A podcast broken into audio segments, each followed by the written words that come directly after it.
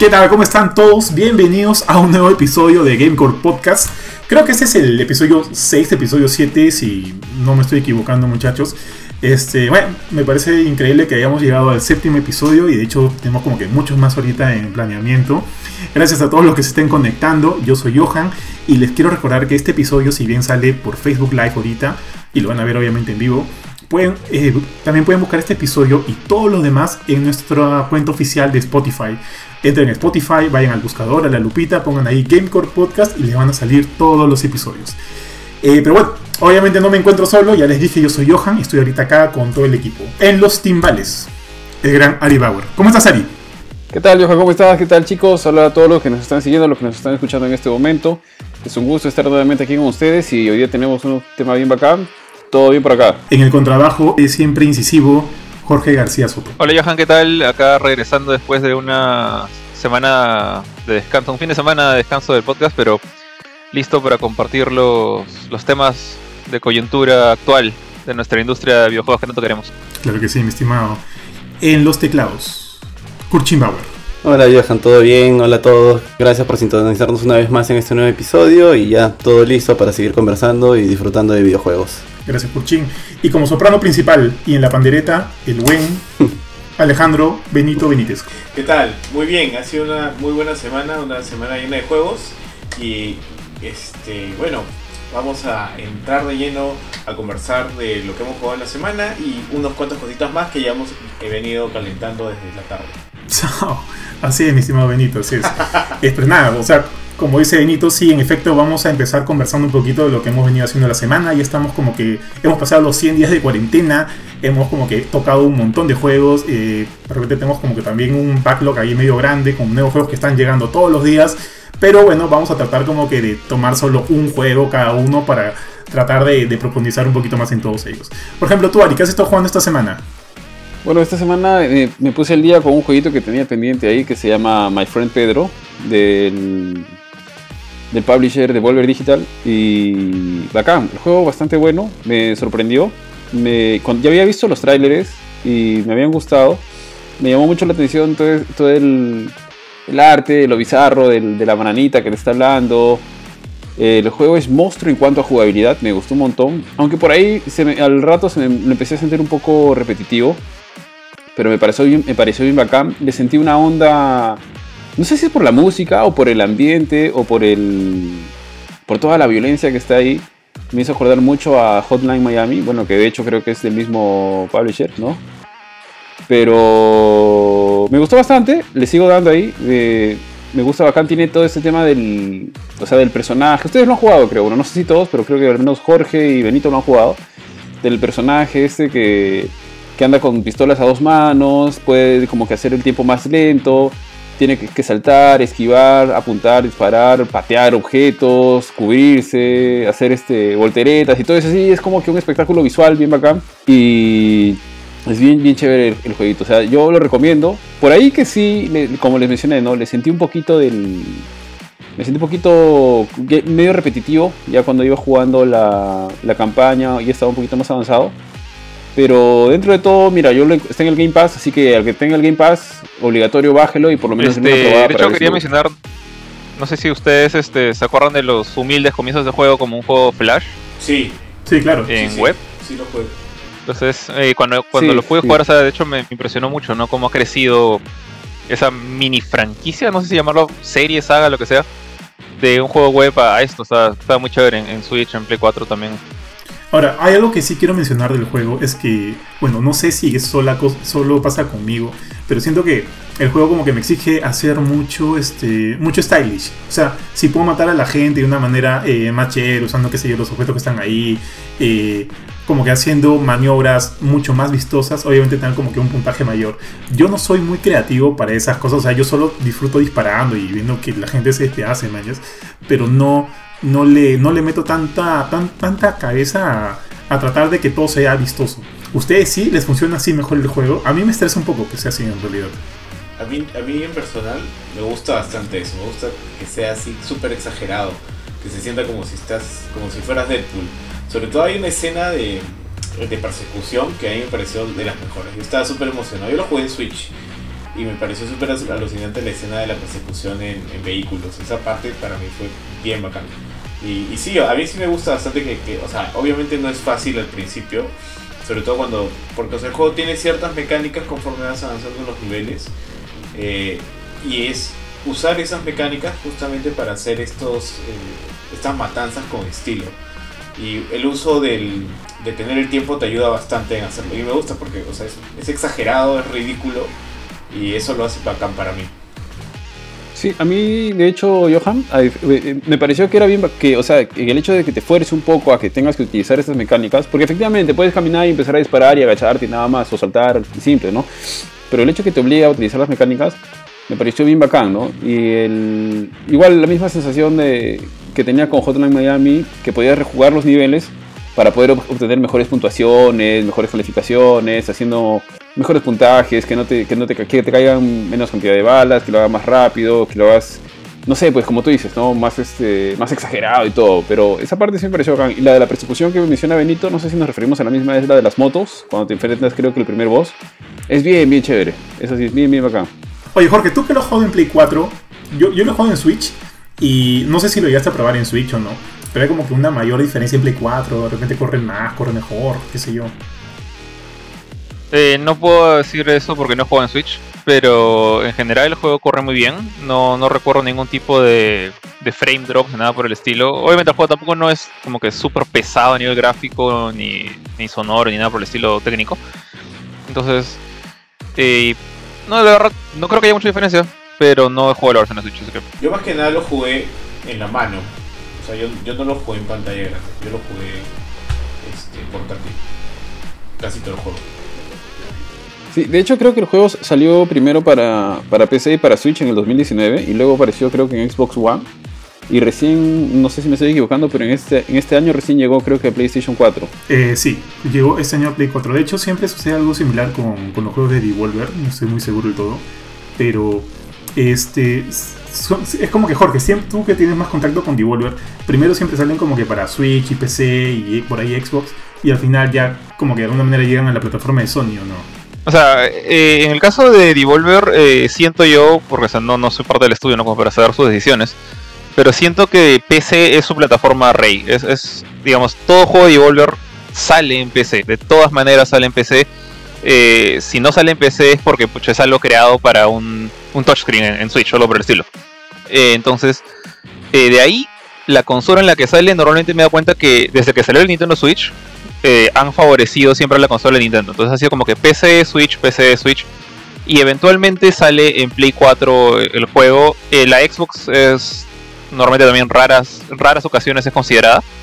Eh, pero también muchas veces depende del juego. O sea, creo que mientras más indie sea, más sale en PC Switch. Es como que esa es la pareja. Pero si el juego es un poquito más complejo, más desarrollado, eh, por ejemplo, este juego Observation, que era este juego de historia basado en el, en el, espacio exterior de esta chica astronauta que tenía su IA que le acompañaba, salió primero en Play 4 y en PC. Entonces de ahí ha salido, ponte, creo que en, en Steam, porque salió en Epic, era una cosa, fue una cosa medio rara. Y ahora último que están anunciando este juego Fall Guys, va a salir en PC y en Play 4, pero porque el juego es un Battle Royale, entonces necesita una estructura fuerte online, que el Switch todavía no la tiene del todo, ¿no? Claro, claro, de acuerdo, de acuerdo. Bueno, ya está bien, entonces creo que, bueno, como hemos dicho, eh, de hecho, este, creo que todos los que hemos tenido, o sea, probado el juego, pasado algún tiempo con el juego, hemos quedado muy satisfechos con él. Así que chicos, si tienen Xbox, si tienen Game Pass, jueguenlo en el Xbox. Si tienen Switch o tienen Play 4, traten de adquirirlo, búsquenlo. Creo que no está muy caro, está entre 20 dólares, no estoy muy seguro ahorita. Pero fijo, lo van a, lo van a encontrar de, de repente en algún este en alguna tanda de ofertas, ya que el, el, título es muy popular en ofertas. Así que totalmente recomendado por nosotros. My Friend Pedro es fijo uno de los mejores juegos del año pasado, indies. Así que nada, si pueden conseguirlo, adelante. Kurchin, ¿tú qué has jugado esta semana, mi brother? Mm, extrañamente he jugado bastante juegos esta semana, pero el que más le he metido ha sido a Gear 5. Estaba bien chévere pegado con la ¿Pero campaña. ¿No lo habías jugado antes? El Gear 5 Sí, sí, pero no lo había acabado. Había, lo que pasa es que me gusta sacarle todo. Tampoco es que sea difícil al Gear 5 sacarle todo, sino que era por cuestión de tiempo. Como con esto de la cuarentena yo tengo más chamba en realidad. Y se me hace complicado jugar. Pero esta semana sí he jugado bastante Gear 5, ha sido una experiencia chévere y humillante. Estaba jugando la campaña en Insano y dije, puta, qué paja, qué paja. Ya estoy Llegué al, al, al boss del acto 3, me puse a hacer todas las misiones, las misiones secundarias y dije, voy a meterle una hordita. Terminé toda la horda, voy a meterle un multiplayer y a los 3 segundos me cayó un balazo en la cabeza. Y estoy seguro que debe haber sido un chivolo de 12 años que ha estado metidazo en su, en su casa jugando videojuegos. No, no cogí ni la segunda arma ¿no? y me reventaron el cráneo. y de ahí me hicieron el, el famoso T-Bagging, pero al estilo, al estilo Gears of War, que es más humillante. Recogieron mi cadáver para estamparlo contra el muro. Mira, yo no he jugado mucho, o sea, lo jugué en su momento el multiplayer del Year 5, pero no es, no es que lo tenga muy fresco. Pero recuerdo que cuando recién me compré, el- bueno, cuando Mila me, me regaló el Xbox, contigo y con Ari y con, con Bardito, el hermano de, de Kuri y de, y de Ari, eh, no estaba, estábamos, no, bueno, estuvimos como que pegadazos al multiplayer de Gears of War, del remake de Gears of War. eh, eh, creo que también se llama Gears of War, ¿no? Ultimate. Ultimate. Eh, estuvimos pegadazos.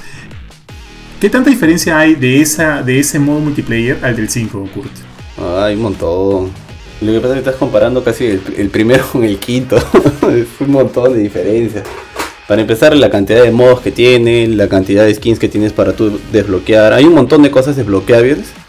Y lo más distinto es el modo horda. Que el modo horda sale en Gears 2, pero en el Gears 5 incluso ya está por clases. Por ejemplo, en el cuando recién sale el modo horda, el modo horda era pues los 5 tenían que parar oleadas tras oleadas. En el Gears 5 ya está, por ejemplo, incluso dividido por clases. Hay un tanque, hay un ingeniero, hay un sniper, hay un scout que es el que mata más rápido cuerpo a cuerpo y se mueve más rápido que los demás. O sea, es mil, mil veces más superior al horda original, que ni siquiera era del Gears 1. Todos jugaban uno que ni siquiera tenía ese modo.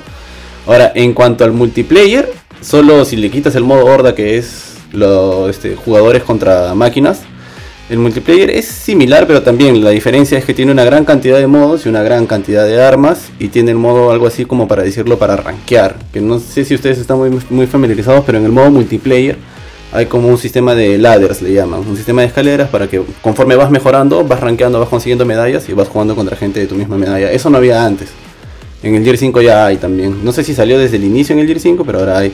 Y te, te pones contra gente de tu nivel. Y las mecánicas han cambiado un montón. Antes, por ejemplo, en el... No sé si del Gears 1 se podía hacer porque yo era malísimo para... Para empezar, si la gente no sabe, la gente no juega mucho Gears, cuando entren al modo multiplayer, en el Gears es bien injusto, porque en el Gears te va a poner contra gente que juega un montón con gente que no juega nada. O sea, cuando tú aprendes es como que vas a perder tranquilamente 20 partidas. La mala, claro. Sí, vas a aprender a la mala, a la porque mala, hay eh. gente que juega, o sea, tú prácticamente tienes una mecánica en Gears que te apoyas en las paredes y tiene una y la gente que juega un montón se mueve como si fuera un espectro por todas las paredes, pero como si fuera un fantasma. y no le puedes dar un balazo. Con el shotgun. Sí, y mientras se están deslizando, te mató. Te mata en un kilómetro, se está deslizando y te cae un balazo. Entonces tienes que acostumbrarte a con eso. eso. Claro, en el Gear 5 le han reducido a ese movimiento para que no se muevan tan rápido. Le han quitado, algo le han hecho, pero ya no se puede mover así. Algo le han hecho en cuanto a mecánicas de juego que ya no pueden hacer ese esa jugadita que se pueden así como espectros. Oye, oye, ahora, una cosa que de repente no sé si me estoy confundiendo. Sorry, sorry, alto que nomás Ari. Una cosa que me estoy confundiendo es que no sé si nos enviciamos con el, con el multiplayer del Gears 1 o del Gears 4. Me acabo de, de no sé, de confundir. Contigo, con- o no? contigo fue con el 1, con el remaster del 1. Con el 1. Ah, ok, ok. Claro, porque yo con Ari hemos jugado bastante el, el 3 y el 4 y el 5 también hemos jugado bastante. Sí, eh, mira, yo juego el 4 con, con Curchín y con Bardo bastante y con un par de amigos. Y hemos jugado, creo que el 4 es el que más hemos jugado, el- hemos jugado en el modo multiplayer, contra otras personas, no solamente en modo horda. Entonces, en el 4 era bastante rápido, me hacía acordar un poco y se podía hacer este, esta jugada que se llama bouncing, etc. Pero en el 5, como dice Kurchin, ¿no? le han hecho un cambio. En realidad yo el 5 lo siento más pesado cuando juegas en el multiplayer. Entonces lo que yo me imagino que han hecho es que es, lo han vuelto un poco más estratégico. Antes era bastante habilidad. Igual sigue siendo habilidad, ¿no?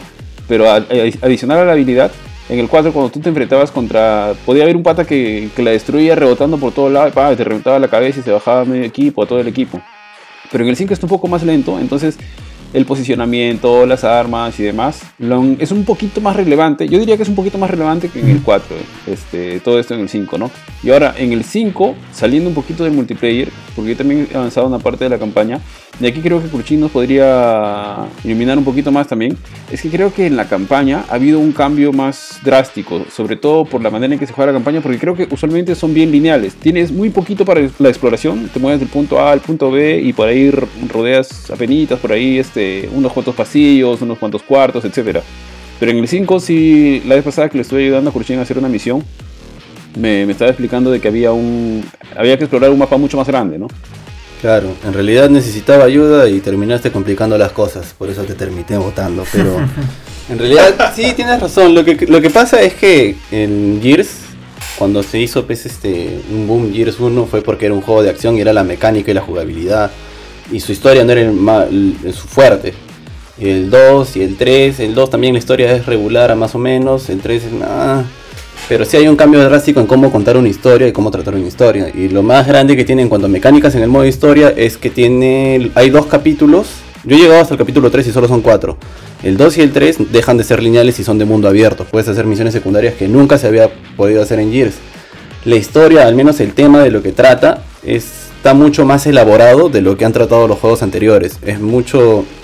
Es más verosímil la historia, te la crees más. Antes era como que tenía un montón de clichés. Incluso en el 2 tiene cosas muy bonitas la historia y muy interesantes, muy pajas y cosas que te impactan bastante. Pero parece que te lo estuvieran contando, pues. No sé, parece que te lo estuvieran contando. No es su fuerte, ¿no? que te estuvieran contando así como alguien. Como si te la contara un pata, ¿no? Y no hay una inmersión total en una historia como tienen otros juegos. Yo lo que creo que Gears necesita es dar un, un cambio y enfocarse más en su o sea, si llega a salir un Gear 6, que es muy probable porque lo van a seguir, es enfocarse más en, el, en, encontrar algo chévere como lo han hecho en Gear 5. Incluso tal vez cambiar algunas mecánicas. Como algo como la jugada que hizo el último God of War, que hay un montón de diferencia con el God of War de Play 4 con los God of War de atrás. un cambio así creo que le haría bastante bien a Gears para que se acomode algo, a contar mejor una historia. Porque en lo personal la historia del 5 es bien chévere, la historia del 4 es más o menos, pero el último capítulo es bacán, se pone bien interesante y te deja como que un final abierto. Entonces, esto sí me ha gustado un montón del modo historia, porque usualmente juego los modos historias porque lo hago más que todo con el Gears 4 lo hice porque, por cumplir, porque lo más que hacía era jugar en multiplayer. Y cuando termine la historia del 4 es como que me enganchó un montón. Y dije, pucha, jugué el 5 y la historia te engancha bastante también. Es chévere la historia del 5. Y aparte que visualmente el modo historia se ve bien bonito. Yo estoy de acuerdo con eso, pero, o sea, habiendo jugado los anteriores, creo que creo que igual los nuevos juegos se, deslucen un poquito comparándolo con la trilogía, la trilogía original, ¿no?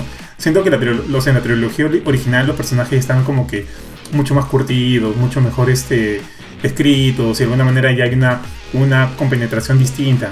Por ejemplo, yo no me he enganchado todavía mucho con Cat Díaz, ni con, los, ni con muchos de los nuevos. Porque, o sea, están, ahí, están paja, o sea, como que hay buena, buena actuación. O sea, por ejemplo, las actuaciones de voces me parecen geniales y eso ayuda pero como que no, no me siento muy atraído todavía hacia, esos personajes. Por ejemplo, al final, no, bueno, ahorita no es spoiler, bueno, ahorita no he jugado, así que no lo voy a decir. Sucede como que algo al final de las 5 que supuestamente debe ser muy impactante y a mí en verdad no, no me movió ni un pelo porque digamos que no son personajes que han calado tanto en mí.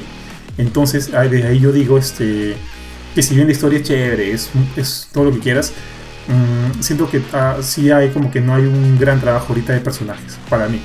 Ahora, una cosa, en cuanto a lo que decía Ari, este, creo que mencionabas el tema de que si bien hay momentos de pasadizo, yo también he jugado Gear 5, hay momentos de pasadizos y hay momentos donde hay como que, entre comillas, mapas más grandes donde este, realizar estas, estas misiones secundarias que hablaba Kurchin. O sea, sí hay eso, por ejemplo, hay como que todo un mapa arenero, donde tienes como que ir este, viajando con tu, ese motorcito de... Con tu esquí, con tu esquí. Con tu esquí ese. Y, o sea, sí hay misiones secundarias ahí, pero como que son muy medio pobres, ¿no? Son medio básicas. Sí, son bien básicas. Están ahí por estar ahí. Mm.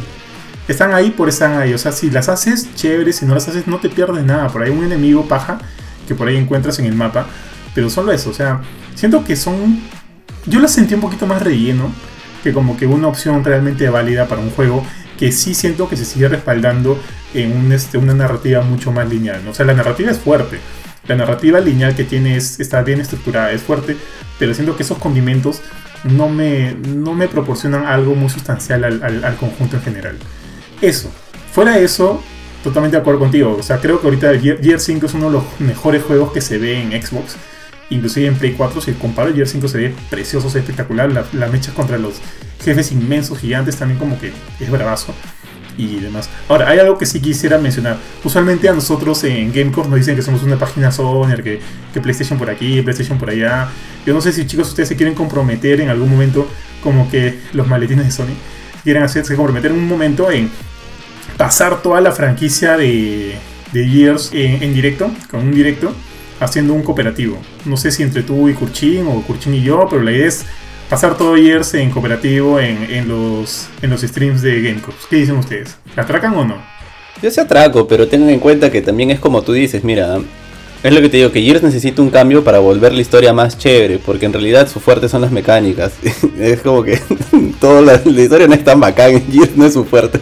Otra cosa, Cruchín, ahí, disculpa que, te, disculpa que te interrumpa, pero efectivamente lo de la historia es cierto.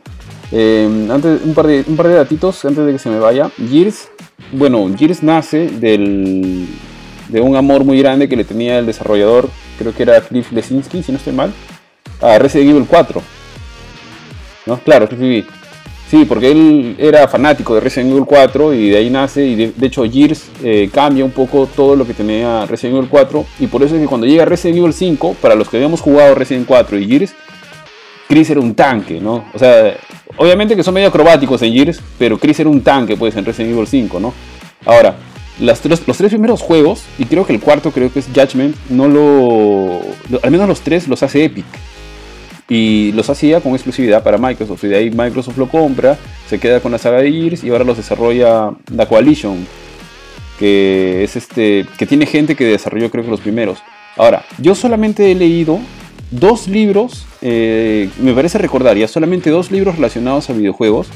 Y de esos dos libros, uno es el de Mass Effect, el primero que salió. No sé si es el primero cronológicamente, pero es el primero que salió, que era que te contaba los eventos antes del Mass Effect 1. Y uno de los libros de Gears, que creo que también es el primero que salió, que te cuenta los eventos mucho antes de, de Gears 1. Y en el libro es bien bacán. O sea, mira, y solo, eh, te, te hago la comparación porque los dos libros son súper rápidos para leer, son súper dinámicos, la historia es bien chévere, los personajes son bien bacanes y te amplía mucho más el, el lore pues, de, la, de la franquicia, de la saga, ¿no? que tal vez el juego no te va a dar todo ese detalle porque se enfoca efectivamente en la historia, perdón, se enfoca en la, en la jugabilidad, en la acción y demás, pero el libro, y creo que el libro hay como 4 o 5 libros de Gears, igualito de Mass Effect también sacaron un montón, o sea creo que entre juegos se van saliendo los libros, y sí te ampliaba bastante la, el panorama y desarrollaba mucho mejor la historia. ¿no? Quizá es de esa clase de juegos que también que se apoyaba en otros formatos para poder ampli ampliar su universo, ¿no? Para cerrar ya con lo de Gears y no hacerle la larga, eso es a lo que voy. Que Gears tiene o sea, un universo bien bacán, pero la manera como te cuentan la historia no es la mejor. Y incluso cuando tú juegas el 2 y todo, pasan cosas bien fuertes, con personajes bien fuertes como tú dices, Johan, pero no es la mejor que tienen. Y también en el 5 es como que las misiones secundarias sea, en el 5 para mí la historia mejora bastante. Y a lo que voy es que podrían sacar. La Gears debería enfocarse en contarte una historia bien paja con el universo que tiene. En lugar de enfocarse en sacarle la mugre a las mecánicas. Eso es cierto. Este, y de hecho creo que también es, eso era una de las razones. Este. Tampoco ya para cerrarlo acá. Era una como que de las. de los objetivos que tenía de Coalition en este nuevo título.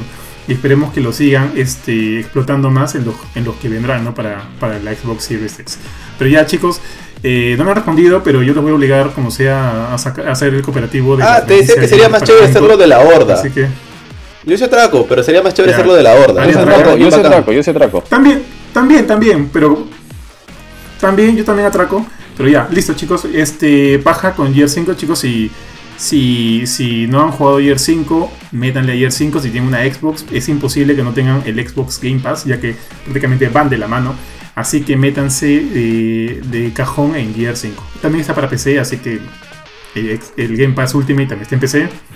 Sí, porque está toda la franquicia. En el Game Pass Judgment, 1, 2, Judgment está o no está? Sí, Judgment está también. Judgment también. 5. Toditito, completito. Ya, Judgment es el único que no he jugado, pero bueno, ahorita no vamos a hablar de eso. Y ya pasamos al siguiente tema. Eh, Jorge, tú estás jugando Destiny 2, ¿verdad? El, la última actualización que ha habido.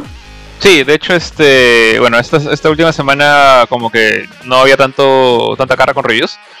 Entonces he aprovechado un rato de que se actualizó Destiny hubo una nueva temporada. No es una nueva expansión. O sea, cada tres meses, tres, cuatro meses, eh, sale una nueva temporada. Que se, están, están, manejando las cosas de una manera más tipo tipo Battle Royale, ¿no? Que se actualiza cada cierto tiempo, como Fortnite, como Apex. Eh, y bueno, y te, te traen nuevas misiones, este, un poquito de historia, un poquito chiquito. eh, nue- nuevas mecánicas, te crean normalmente una nueva actividad de estas que aparecen en los mundos, en los planetas, para que, digamos, este, lo que son los public events, no sé si te acuerdas, eh, Johan, pero uno, digamos, especial. Entonces, ahorita están con toda la gracia esta que empezaron con la, la expansión del año pasado que se llamaba Shadowkeep, eh, que fue la última que he comprado y pues, creo que la última vez que, que he aplicado un poco de, de dinero a lo que es Destiny hasta el momento. Eh, que te narra la, la- la idea de que ya están llegando estas naves piramidales que son como que el- los malos misteriosos que están detrás de todos los malos en Destiny, que lo que le dicen de Darkness y esta nota.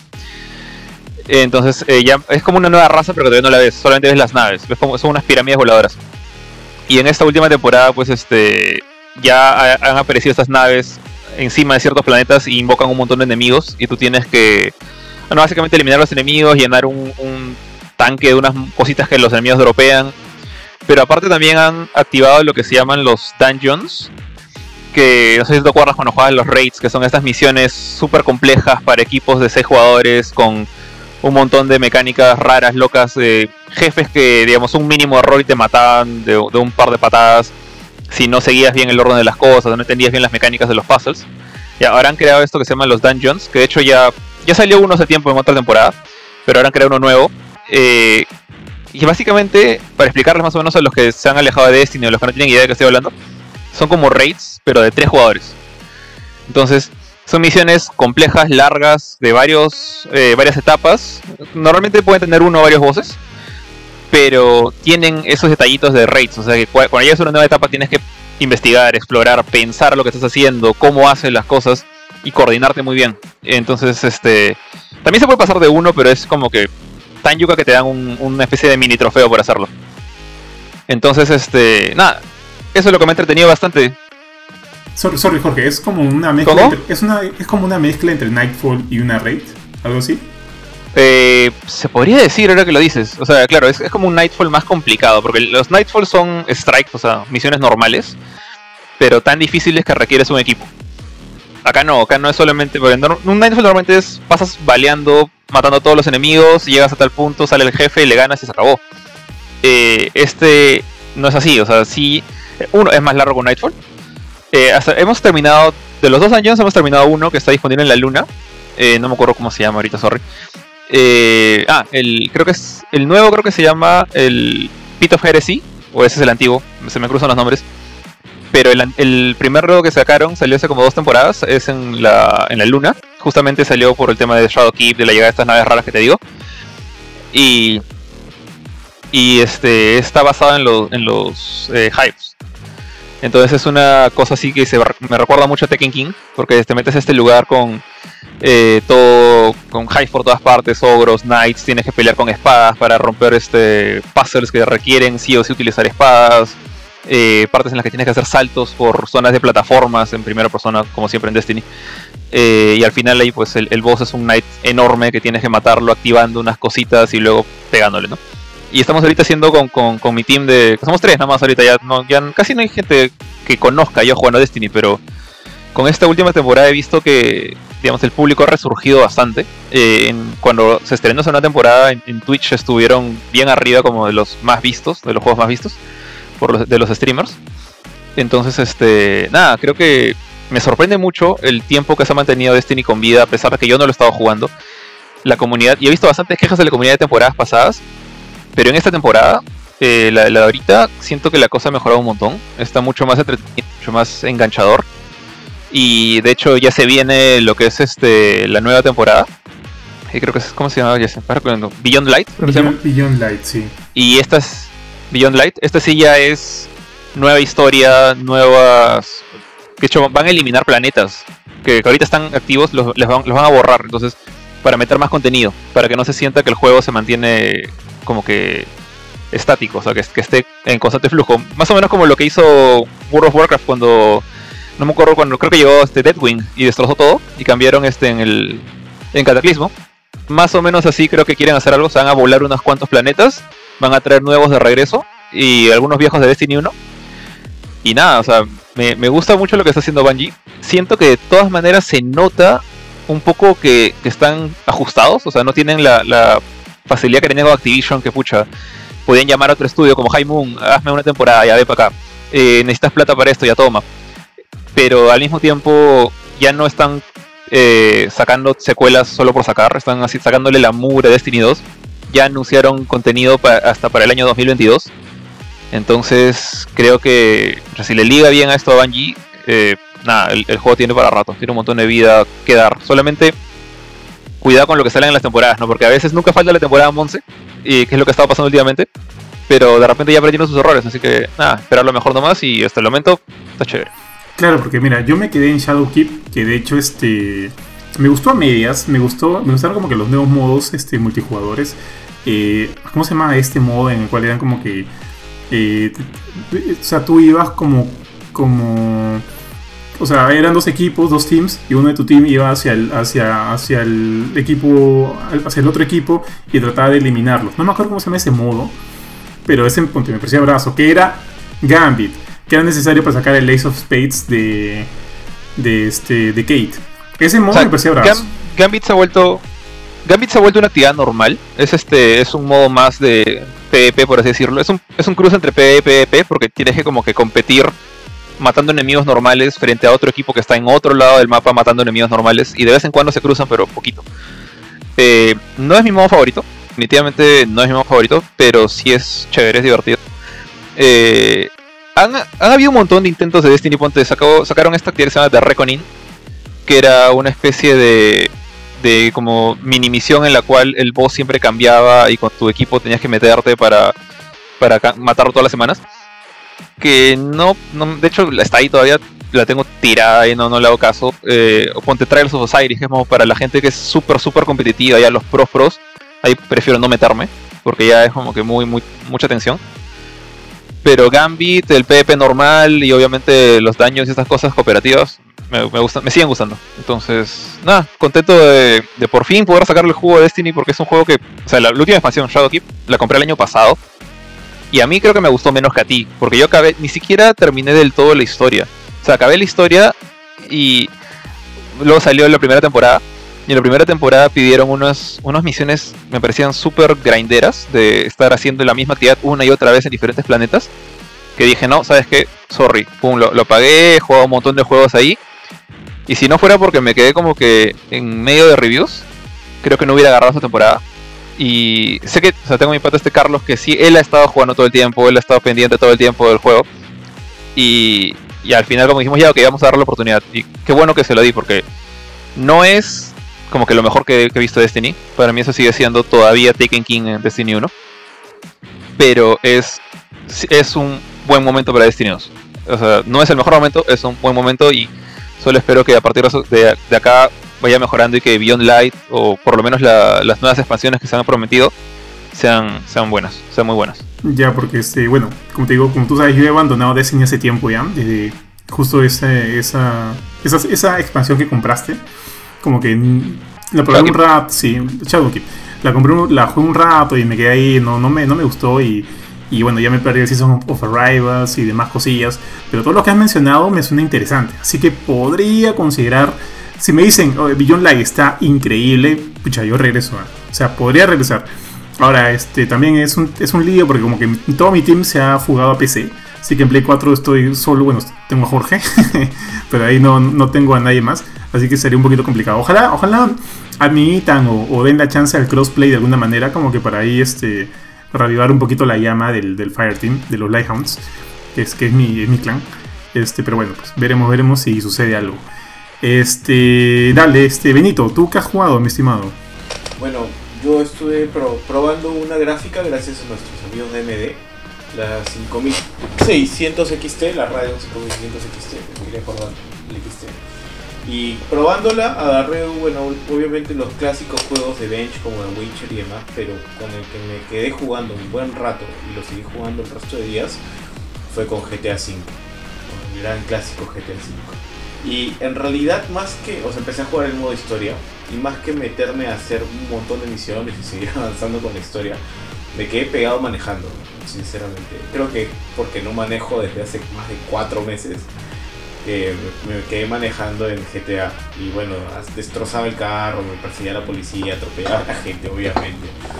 Eh, y recordé lo bacán que es el juego. O sea, y he querido meterme al online, no lo he hecho porque decían, "Ah, vamos a volver a darle una vuelta a la historia. Este, pero sí, o sea, de verdad, eh, me había olvidado lo grande que es el juego, lo bacán que crearon ese mundo. De todas formas tiene para rato, o sea, yo creo que por eso lo están extendiendo a la PS5 y a la, este, a la nueva generación de consolas en general. Eh, y no sé, o sea, lo único que podrían hacer creo de ahí en adelante es hacerlo quizás un mejor ahí, este, mejorar los gráficos un poco y, y una nueva historia, súper genial. Pero de todas formas eso toma tiempo, o sea, ya desde el 2013 viene este juego y yo creo que el tiempo no lo ha tratado mal, o sea, este, sigue estando vigente. Desde el 2013, ¿no? Si mal no recuerdo. Creo que sí, creo que sí. No estoy muy seguro ahorita. Creo que sí. ¿Ustedes lo saben, chicos? Bueno, se- salió en la generación pasada, ¿no? Sí, es PlayStation 3. PlayStation 3, Xbox 360. Claro, Play 3, Xbox 360. De ahí lo, lo actualizaron para la generación actual. Y bueno, ya lo vamos a ver también en la próxima generación, ¿no? Ya está confirmado. ¿Te ha bajado los mods? No, no. Ya con eso ya pues te corona.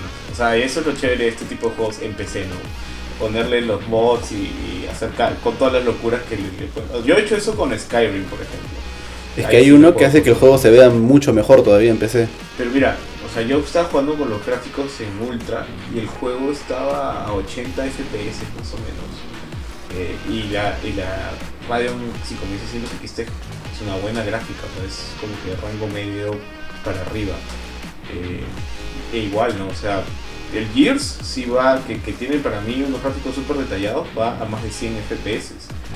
Pero el GTA, Bueno. por la cantidad de detalle que tiene la ciudad y aparte porque el alcance visual de la ciudad es súper largo, este, todavía exige bastante, incluso a una PC. O sea, yo tengo 16 GB de RAM, una Ryzen 7 3700X, igual este, le exige. Igual los ventiladores no suenan mucho, pero, pero ahí sufre, pues no. Este, y, sí, o sea, este, el, juego sigue siendo para mí de los mejores RPG. A mí me encantan los RPG, me encantan los mundos abiertos. Porque no tengo horas ahí y tengo horas también en, en Skyrim y cada RPG que puedo agarrar en que pueda hacer muchas cosas a la vez. En el que pueda liberarme un poco de la historia e irme a simplemente pasar el rato en el mundo. A atropellar gente y a contratar chicas del bajo mundo. Claro. Justamente eso, justamente eso iba a comentar. Me da risa justo me- que, que comentes lo de GTA Benito, porque justo en el primer ep- episodio del podcast yo justamente estaba jugando GTA V. Con la intención ya, ahora sí, vamos a terminar la historia. Porque como que nunca, hasta ahora no la termino. Siempre es que ese juego me invita tanto a hacer maldades en las calles que es como que ya me quedo haciendo en plan H en la calle, ¿no? Como que manejando, buscando a, ver a, a quién, a quién golpeo, a quién, a quién atropello, qué sé yo.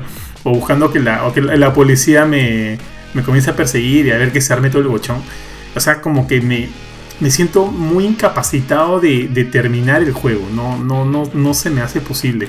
¿Ustedes sí lo han terminado? ¿O se han terminado la historia? ¿Saben que acaba? O sea, me dicen que la historia es increíble. De hecho, la, la campaña la dejé no a medias, eh, avancé un montón, pero no, no lo llegué a terminar. ¿Por qué no, no lo terminaste? ¿También por quedarte enganchado en plan H en, la- en el mapa? No, creo que porque salió otro juego más que tenía que, que tenía que jugar en el momento, no recuerdo, no recuerdo cuál fue, ese, pero fue una cosa ahí. Y aparte que también tuvo un problema, porque en esa época es un poco curioso, pero yo lo jugué en Play 3 y eh, cuando lo tenía, lo que pasó es que justo hubo un problema en mi, en mi cuarto, y, eh, cuando vivía con mis papás. Y bueno, me mandaron básicamente a vivir al, al cuarto de huéspedes por un par de semanas. Y ahí tenía pues mi play, mi cama toda aplastada en un, en un sitio súper chiquito.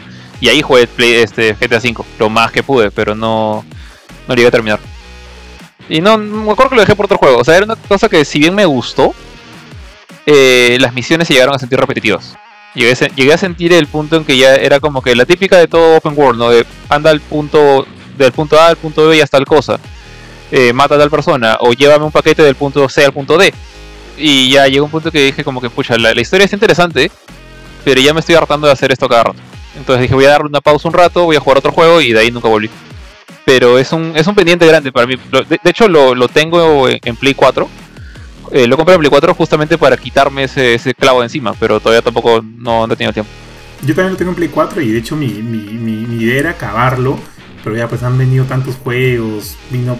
Creo esa, en, ese en esa semana nomás vino The Last of Us 2 y es como que ya, pucha, no, no sé. Espero algún día acabarlo, si no voy a quedar como un asunto pendiente y cuando muera no voy a no voy a, no voy a trascender al, Bueno, lo, puedes, lo puedes jugar en Play 5 si quieres. No, Va a llegar a estar en Play La 5 verdad. también. Yo capaz de decir, En Play 5, aquí ya en se Play llama. 5 será. Nunca terminó GTA V.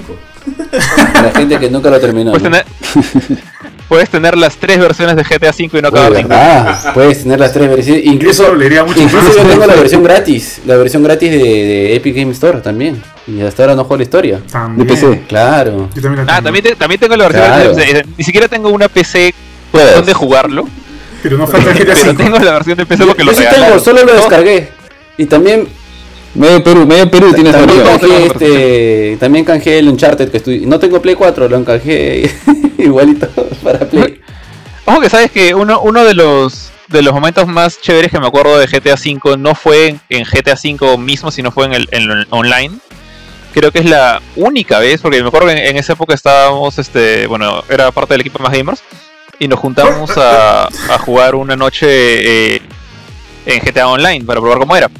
Y solamente me acuerdo que yo creé mi personaje, no sé si se acuerdan, de cuando creas a tu personaje tú pones sus, sus stats, sus atributos y por ahí dices, ¿en qué quieres ser mejor? ¿Quieres ser mejor con melee? ¿Quieres ser mejor con, con armas de fuego? ¿O quieres ser mejor al momento de manejar el carro? Entonces yo dije, pucha, de estas de las pocas películas que he visto de, de crimen y estas cosas, siempre me ha gustado la idea del, del getaway driver, de- del pata que, que- que maneja el carro con, con su crew atrás, disparando a, lo- a los policías los, los atrás, ¿no? Tú eres el encargado del carro y llegar, llegar al lugar a salvo. Entonces yo, yo me- creé mi personaje para manejar bien. Y me acuerdo que esta, jugué con... No, no, no, no morí. Jugué con Eric, jugué con Ángel Montalbán, que creo que ya tampoco es más gamer él. Eh, pero en, en ese momento me acuerdo que mi chamba era básicamente terminar la misión. Yo, yo estaba en mi carrito, en el carro que, que me robé, esperando afuera. No, ni siquiera me lo robé, lo compré, era, era el carro mío, de, de mi casa, pues tenía mi depa y todo. Y estaba, estaba esperando afuera del lugar donde ellos habían hecho su misión, no me acuerdo cuál. Ellos se metieron al carro y dije, "Ahí, lleva, sácanos de acá, ¿no? Y me acuerdo que en lugar de ir por la pista, yo me he tirado de puentes, he metido al tren, he pasado por una especie de, sequía vacía, era una cuenca creo de un río. Los he metido por tal, por mil sitios hasta que llegamos al, punto y ganamos. Pero este, lo- los patas salieron diciéndome, ¿sabes qué? Que, que Jorge no maneje nunca más. O sea, este pata. O sea, encima que los llevé a salvo al, al final de la misión, o sea, la manejada fue una locura. Tanto así que me encantó, o sea, manejar el carro por donde no debía. La cosa era llegar. Eso es lo Claro, claro, la cosa era llegar. Manejar por donde sea. Claro, la cosa era llegar. Oye, suena, suena tan chévere lo que has contado. ¿Por qué no estamos jugando eso ahorita? Quiero ir a Sí. jugar el GTA Yo también me quedé pegado también jugando el multiplayer. Sé, de sé- que, sé que ahí está mi depa, ahí están mis tres carros, creo que en mi garaje. Porque no sé si te acuerdas que cuando recién salió GTA Online regalaron un montón de plata Claro. y había un glitch para duplicar esa plata, o sea, e- elevarlo un montón. Y yo apliqué el glitch una vez, porque de ahí como que empezaron a banear a la gente que lo hacía. Entonces conseguí un chupo de plata y lo que hice fue comprarme un depa en la zona más cara de, de este... Esto es en... No, no es Liberty City, es... ¿Es Liberty City? No, no me acuerdo dónde, dónde se llevó a cabo. ¿Los Santos o no? Los Santos. Los Santos, perdón. Este, entonces está como que en el downtown, en un edificio de departamento gigante. Entonces tengo mi, discoteca, mi discoteca. penthouse ahí, tengo, un- tengo un estacionamiento para ocho carros. Y está vacío, o sea, no lo uso porque no juego. Pero tengo, tengo ahí todo mi, todo mi set. En tu, en tu depa O sea, está, será. en tu depa estaba todo de los Simpsons viviendo ahí, ¿no? Como que ay, todo, todo tirado en el... en el- Uy, se cayó Ah, sí, le estaba ahí ja- jateando en mi carro. Sí. Me acuerdo que me compré un carrazo y todo. Oye, mira, me da ganas de probar ¿eh? el modo online. Yo nunca entré al modo online, o sea, sé, sé, conozco lo del modo online, pero jamás llegué a entrar. Escucha, yo, yo hablen, yo, yo le entro, ¿ah? si ustedes le entran. no sí, me ¿Sabes lo, malo del modo modo online. online? Lo, lo- lo malo para mí del modo online es que eh, lo que más me divertía era el hueveo.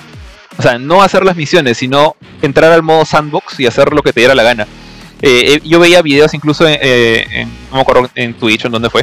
Eh, había gente que en esa época no habían tantas misiones como hay ahora. Y se inventaban minijuegos. Hab- Había un pata que había hecho, había logrado subir con un helicóptero, no me acuerdo qué helicóptero era, pero uno grandote. Carros al techo de un edificio, los ponían en un anillo y, Ujú. y- y su gracia era, ok, todos mis amigos están en un carro, en un anillo, en, en un edificio súper alto. Eh, es básicamente King of the Hill. Bota, bota a los demás, chóquense y al final queda un carro arriba. Y, o sea, era un minijuego que se había inventado. Y me parecía bravazo. O sea, la idea de, de hacer esta cosa me pareció bien mi Eso paja. es lo bacán de, de GTA V, o sea, que como es abierto y como puedes hacer tantas cosas, tú puedes hacer, crear incluso dentro del juego. O sea, ese juego, por ejemplo, es súper interesante. Ahora creo que puedes crear, ¿no? O sea, ya, ya puedes crear rampas y Sí, cosas. sí. O sea, ya, hay- ya hay mejoras incluso para eso. Sí, sí, sí, el juego está lleno de posibilidades. Así que, Johan, hay que, hay que entrar al online, hay que entrar al online. de Sí, y en PC es, es una locura total también, porque así como pueden crear, pueden jugar roles de los que quieren. Hay gente que juega a ser el doctor, hay gente que juega a ser el mafioso, hay, hay gente que juega a ser taxista, nada El doctor. De verdad, o sea, en, en- en PC es una locura total ese juego. Y hay gente que va así como si fuera el paciente y conversan y todo. No me estoy jodiendo.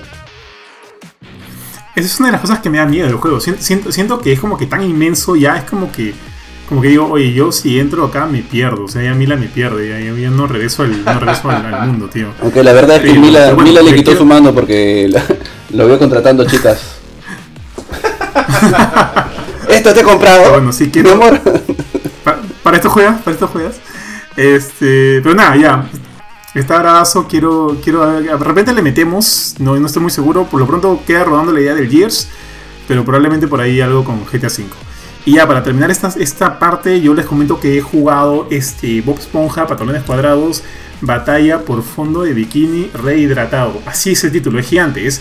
es ¿Cómo es Bob Esponja? SpongeBob, ¿no? SpongeBob. Sponge- SpongeBob SquarePants. SquarePants Battle for Bikini Bottom. Hydrated. SquarePants. Hydrated. Es, bueno, el juego es tal cual. Ustedes lo llegaron a jugar, es un juego antiguo, es un juego de Play 2 que también salió en GameCube. ¿Lo llegaron a jugar en su momento ustedes o no? No sabía que Bob Esponja tenía un juego así tan como que de culto Ajá. para tener el como que el beneficio de recibir un, Un remake. remaster. Un remaster, en este caso, perdón. Sí. No, ¿Es un remake o es un remaster? Es, es prácticamente, es prácticamente, bueno, yo creo que va entre los dos. ¿ah? O sea, creo que es un remaster, pero hay cosas tan bien trabajadas que por ahí me- a veces me engañan. Pero no, es un remaster visual.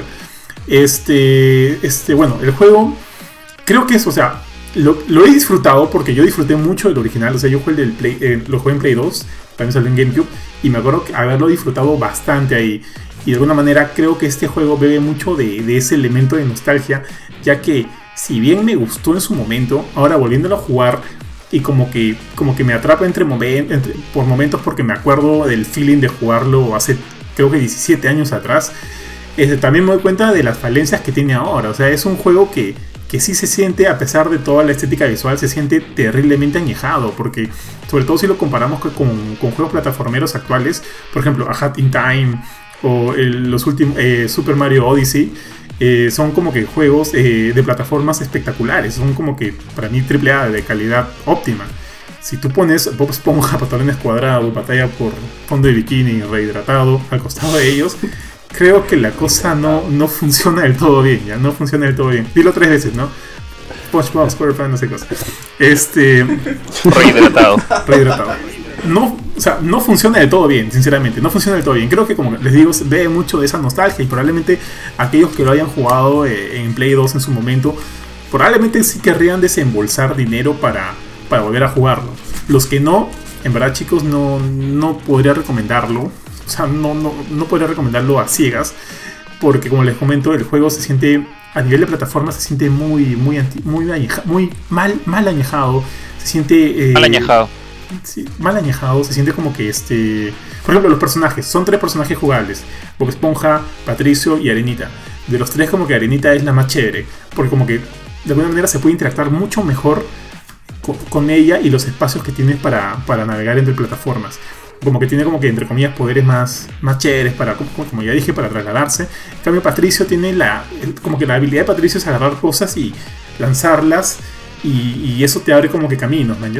Pero lamentablemente los puzzles que se respaldan en, en esta habilidad de Patricio son, son bien básicos, son bien monces, como que no, no ayudan mucho a la experiencia. Bob Esponja es un punto intermedio. Pero salvo eso, es como que siento que con Arenita he disfrutado mucho más del juego. Eso por un lado. Ahora, algo que sí debo mencionar y que de todas maneras cualquier fan de Bob Esponja sí podría disfrutar es que el juego creo que coge toda la esencia de la serie. Los chistes, los easter eggs, o sea, como que hay varios guiños, como que tiene, tiene ese mismo humor de la serie y, que se alimenta inclusive mucho más con la música, con, con el apartado visual, con las cosas. Es, es como que todo está teniendo un contraste tan alto que se ve bonito.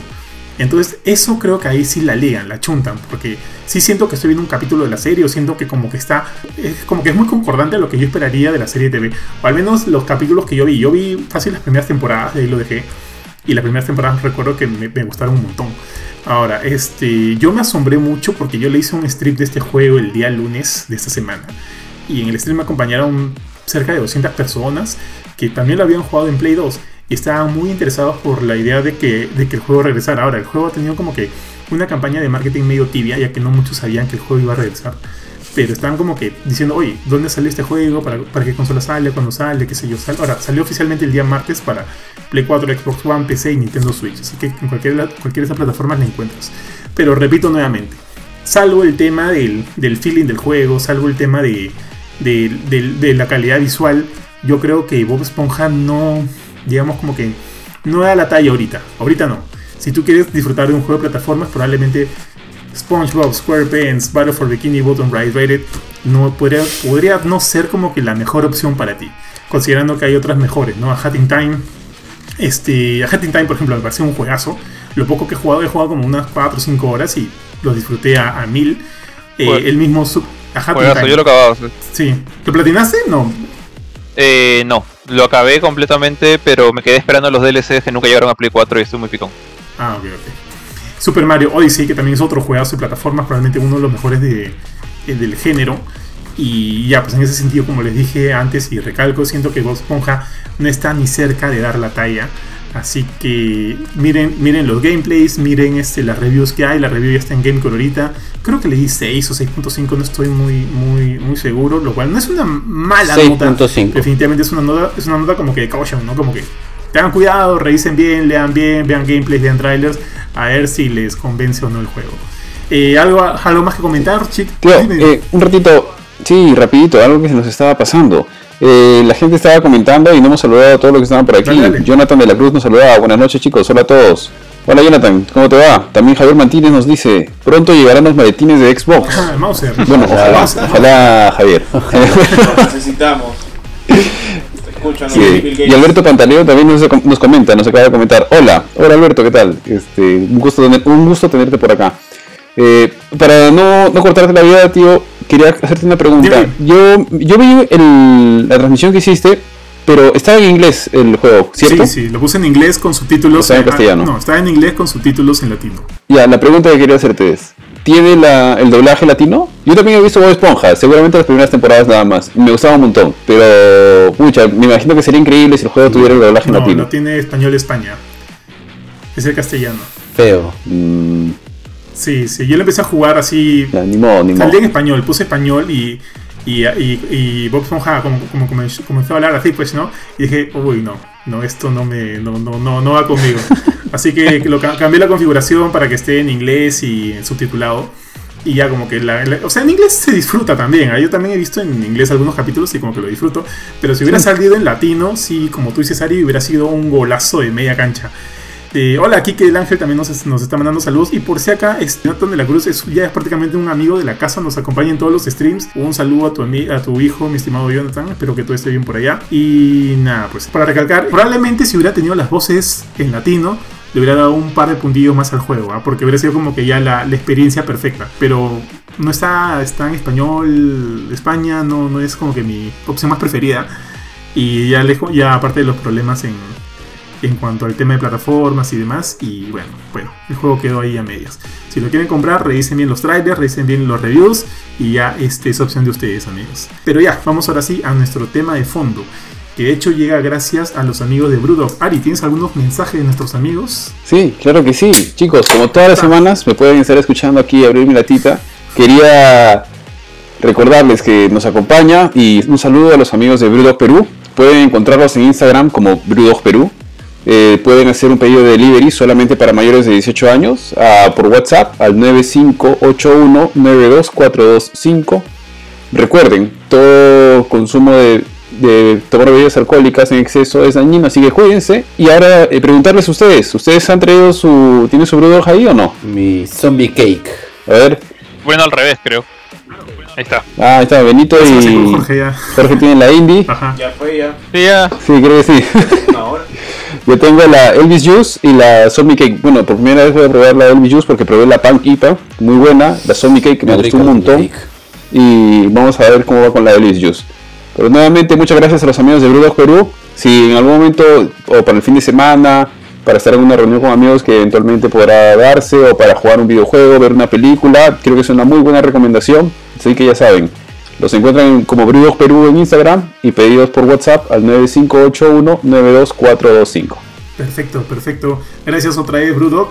Y nada, ahora sí, chicos, vamos a ir de lleno al tema de la semana. Y como ya habrán visto en los posts de Facebook y lo que hemos estado este, subiendo en Instagram y demás, lo que vamos a hablar hoy día de fondo, el plato principal de, de hoy.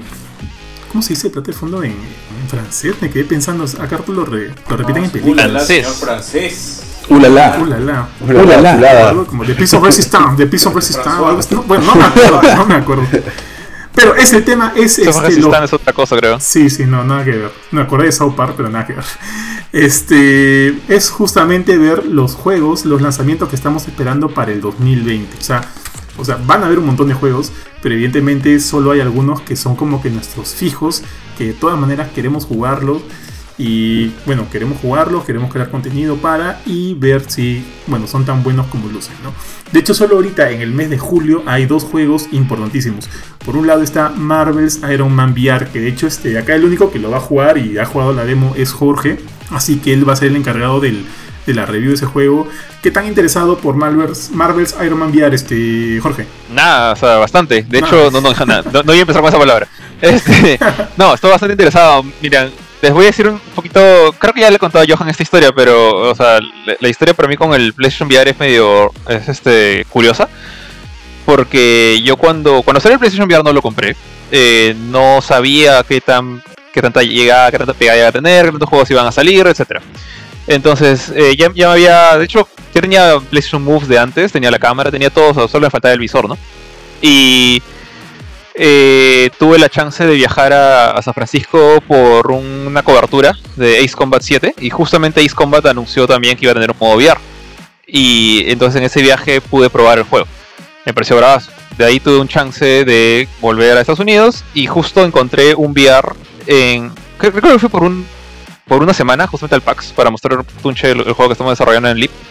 Y el GameStop que estaba al costado, o sea, literalmente cruzando la pista de PAX, tenía un PlayStation VR usado de la segunda versión de la versión 2.0, esta que tiene ciertas mejoras como los controles del volumen y, el, y prenderlo acá nomás en lugar de un cordón colgando. Y los Eh, aquí. ahí disponible. Entonces dije, claro, to- todo es todo está en el casco. Dije como que bueno ya, ahora es cuando, ¿no? Y este lo encontré a 150 dólares, que es la mitad del precio normal de, de un, VR nuevo. Y nada, ahí lo tengo eh, y he no lo he jugado tanto como quisiera, pero he jugado varios juegos interesantes gracias a él. O sea, está Ace Combat, está Space Channel 5 eh, VR. Y ahora, eh, lo bueno de este juego de Iron Man, aparte de que soy súper fan de Marvel en general, o sea, cualquier juego de superhéroe de Marvel que salga en VR le voy a dar una chance. En este caso he jugado el demo y me ha gustado muchísimo lo que han hecho eh, la gente de Camouflage. Porque tranquilamente pudieron haber hecho un on-rail shooter, o sea, un juego que tú volabas automáticamente, como, como fue este. No sé si jugaron el demo VR de Battlefront 2, eh, que era tú en la nave eh, de Star Wars Battlefront 2. Tú en la nave, miras los, los asteroides, uy, qué chévere, estoy en el espacio, miro todas partes. Que contrasta completamente con Ace Combat, donde tú manejas el avión y tú puedes dar vueltas, puedes estar de cabeza, es toda una locura que me encanta. Hasta el momento es mi juego favorito de VR. Pero de ahí, eh, Iron Man lo que hace es toma un poco de eso, porque en lugar de ponerte on rails disparando rayos con tus manos, lo que hace es eh, ha agarrado, digamos, la forma en la que Iron Man eh, se comporta en, los cómics, en las películas, en la, versión animada, si es han visto alguna por ahí. Por ejemplo, ¿cómo vuela Iron Man? Iron Man lo que hace es, no tiene un, un jetpack en la espalda, sino que lo que hace es se impulsa con las botas y se estabiliza con, los con los guantes. Entonces, ¿qué es lo que haces en este juego? Con, los PlayStation Moves tienes que mover tus manos de tal manera que las palmas de tus manos estén hacia donde quieres dar el impulso. Entonces estás volando en una pose súper rara, o como que estuvieras así, me van a ver un ratito en la cámara haciendo tonterías. Entonces, es como que estás siendo Iron Man, en, en cierta forma, gracias a, a estos controles que mucha gente no les, no les dio bola, ¿no? Estos palos con bolitas de colores en la cabeza. Pero te permiten justamente hacer estos gestos o te das cuenta, ponte, un, mi momento favorito del demo, esta parte en la que estás correteando, hay una parte que estás correteando un avión donde está Pepper adentro y el avión está en llamas, eh, está siendo, hackeado por, por Ghost, que es la villana, y tú tienes que de alguna manera arreglar el avión en el aire. Hay una parte en la que vuelas hacia el avión que está casi a punto de sacarse el ancho. Y yo estoy como que impulsándome con la mano izquierda, mientras con la mano derecha estoy disparando mi- mis repulsor blasts. Esa- ese, ese feeling de, oye, en verdad estoy usando la armadura como lo, lo haría Tony, eso es lo que me ha gustado mucho de este demo. Y la verdad, o sea, hay cosas que no he visto en, en el demo, como por ejemplo las múltiples armaduras. Hay un teaser de que está el Unibeam ahí, que es este rayo que sale del pecho, pero nunca te dicen cómo usarlo. Entonces, de repente, hay gente que ya, ya aprendió a usarlo y yo soy un sonso que no, que no entendió. Pero como el tutorial no te dice, o sea, me he quedado con las ganas de cómo Michi disparo esta cosa. O hay una parte en la que te enseñan a disparar misiles, y para disparar misiles, los misiles salen de acá, del, puño, de la parte de arriba del puño de Iron Man. Entonces tienes que bajar el move así. Porque si lo haces así es el rayo de, la palma, si es así es el misil. Entonces, todos estos gestos, todas estas cositas. Y al mismo tiempo te permiten moverte con la libertad que, que Iron Man normalmente se movería, porque tú eres el que dirige a dónde te mueves, no estás en rieles, como dije hace un rato. Todo eso, toda esa experiencia, eh, siento que solo se logra con, con este casquito, ¿no? O sea, de repente lo podrían hacer con el Oculus, de repente lo podrían hacer con el Vive. Pero en este, en este caso, bueno, PlayStation tuvo la, la suerte de tener la exclusiva. Y yo la suerte de tener ese VR. Entonces, estoy bastante emocionado por el juego. Eh, yo estoy seguro que ponte, si hubiera sido un juego de Spider-Man o un juego de Thor, también habría un, feeling distinto. Pero en el caso de Iron Man es. O sea, es- está, tan personalizada la cosa alrededor de él que, que nada, me, me gusta esa idea. De, a pesar de que Iron Man es mi superhéroe favorito, está creo que muy lejos de hacerlo. eh, poder imitarlo casi al milímetro es lo que más me, más me emociona de este juego. Y eso y que han prometido una campaña de 8 horas, que es muy, muy poco muy poco común en, en un juego VR. Normalmente se acaban en 2 horas, a lo mucho. Entonces, es un juego completo y, con esta experiencia me parece uno de los juegos que quiero jugar sí o sí este año, ¿no? Claro, claro. Bueno, yo no he probado nada del juego, no, no tengo la VR conmigo, o sea, de hecho yo usaba la tuya hasta que te la devolví. Sí, lo cual me arrepiento a hacerlo justo antes de cuarentena. Pero, o sea, lo que he visto se ve increíble. Obviamente, eh, asumo que eh, va- sería una cosa muy distinta probarlo por tu cuenta. De hecho, y además, todo, todo el mundo, este Junior, eh, Phil, y me han contado, como, me han hablado maravillas del- de, la demo. Y como que sí me deja la- las ganas de probarlo, me deja la curiosidad, de hecho que eventualmente espero probar el juego. Sí, pero o sea, esto funciona bien para nosotros como que de alguna manera ya estamos más este... tenemos un poquito mayor experiencia con juegos, con juegos VR, qué sé yo. Pero de repente para otro tipo de personas que digamos que mm, probablemente no conozcan tanto el mundo Marvel o qué sé yo, no tengan tanta experiencia con VR y mover esas cosas. Por ejemplo, Shadia, tu esposa, ¿la ha utilizado? ¿Ha utilizado, ha, ha probado el juego, la demo o no? Este juego en particular no lo he jugado. Eh, ahí sí siento que de repente, o sea, ahí hay un problema, no, no, no sé un problema, pero eh, normalmente eh, siempre le dicen que estos juegos son como que gimmicks, son juegos hechos, ponte Rush of Blood, ¿te acuerdas el juego de, claro. de Until Dawn? Era, ese, ese era un rail shooter, o sea, era una forma de básicamente hacer eh, House of the Dead, pero en VR. En este caso, o sea, es súper fácil, apuntas y disparas, apuntas y disparas y la gracia es que estás metido en el, en el mundo oscuro, ¿no? De, de, de Until Dawn. En este caso, los desarrolladores han ido bastante más allá. O sea, este es- siento que esto no es un gimmick como que para que se lo des a un, a un niño, no sé, muy, muy chiquito, que le gusta Iron Man porque ha visto las películas y solo quiere disparar.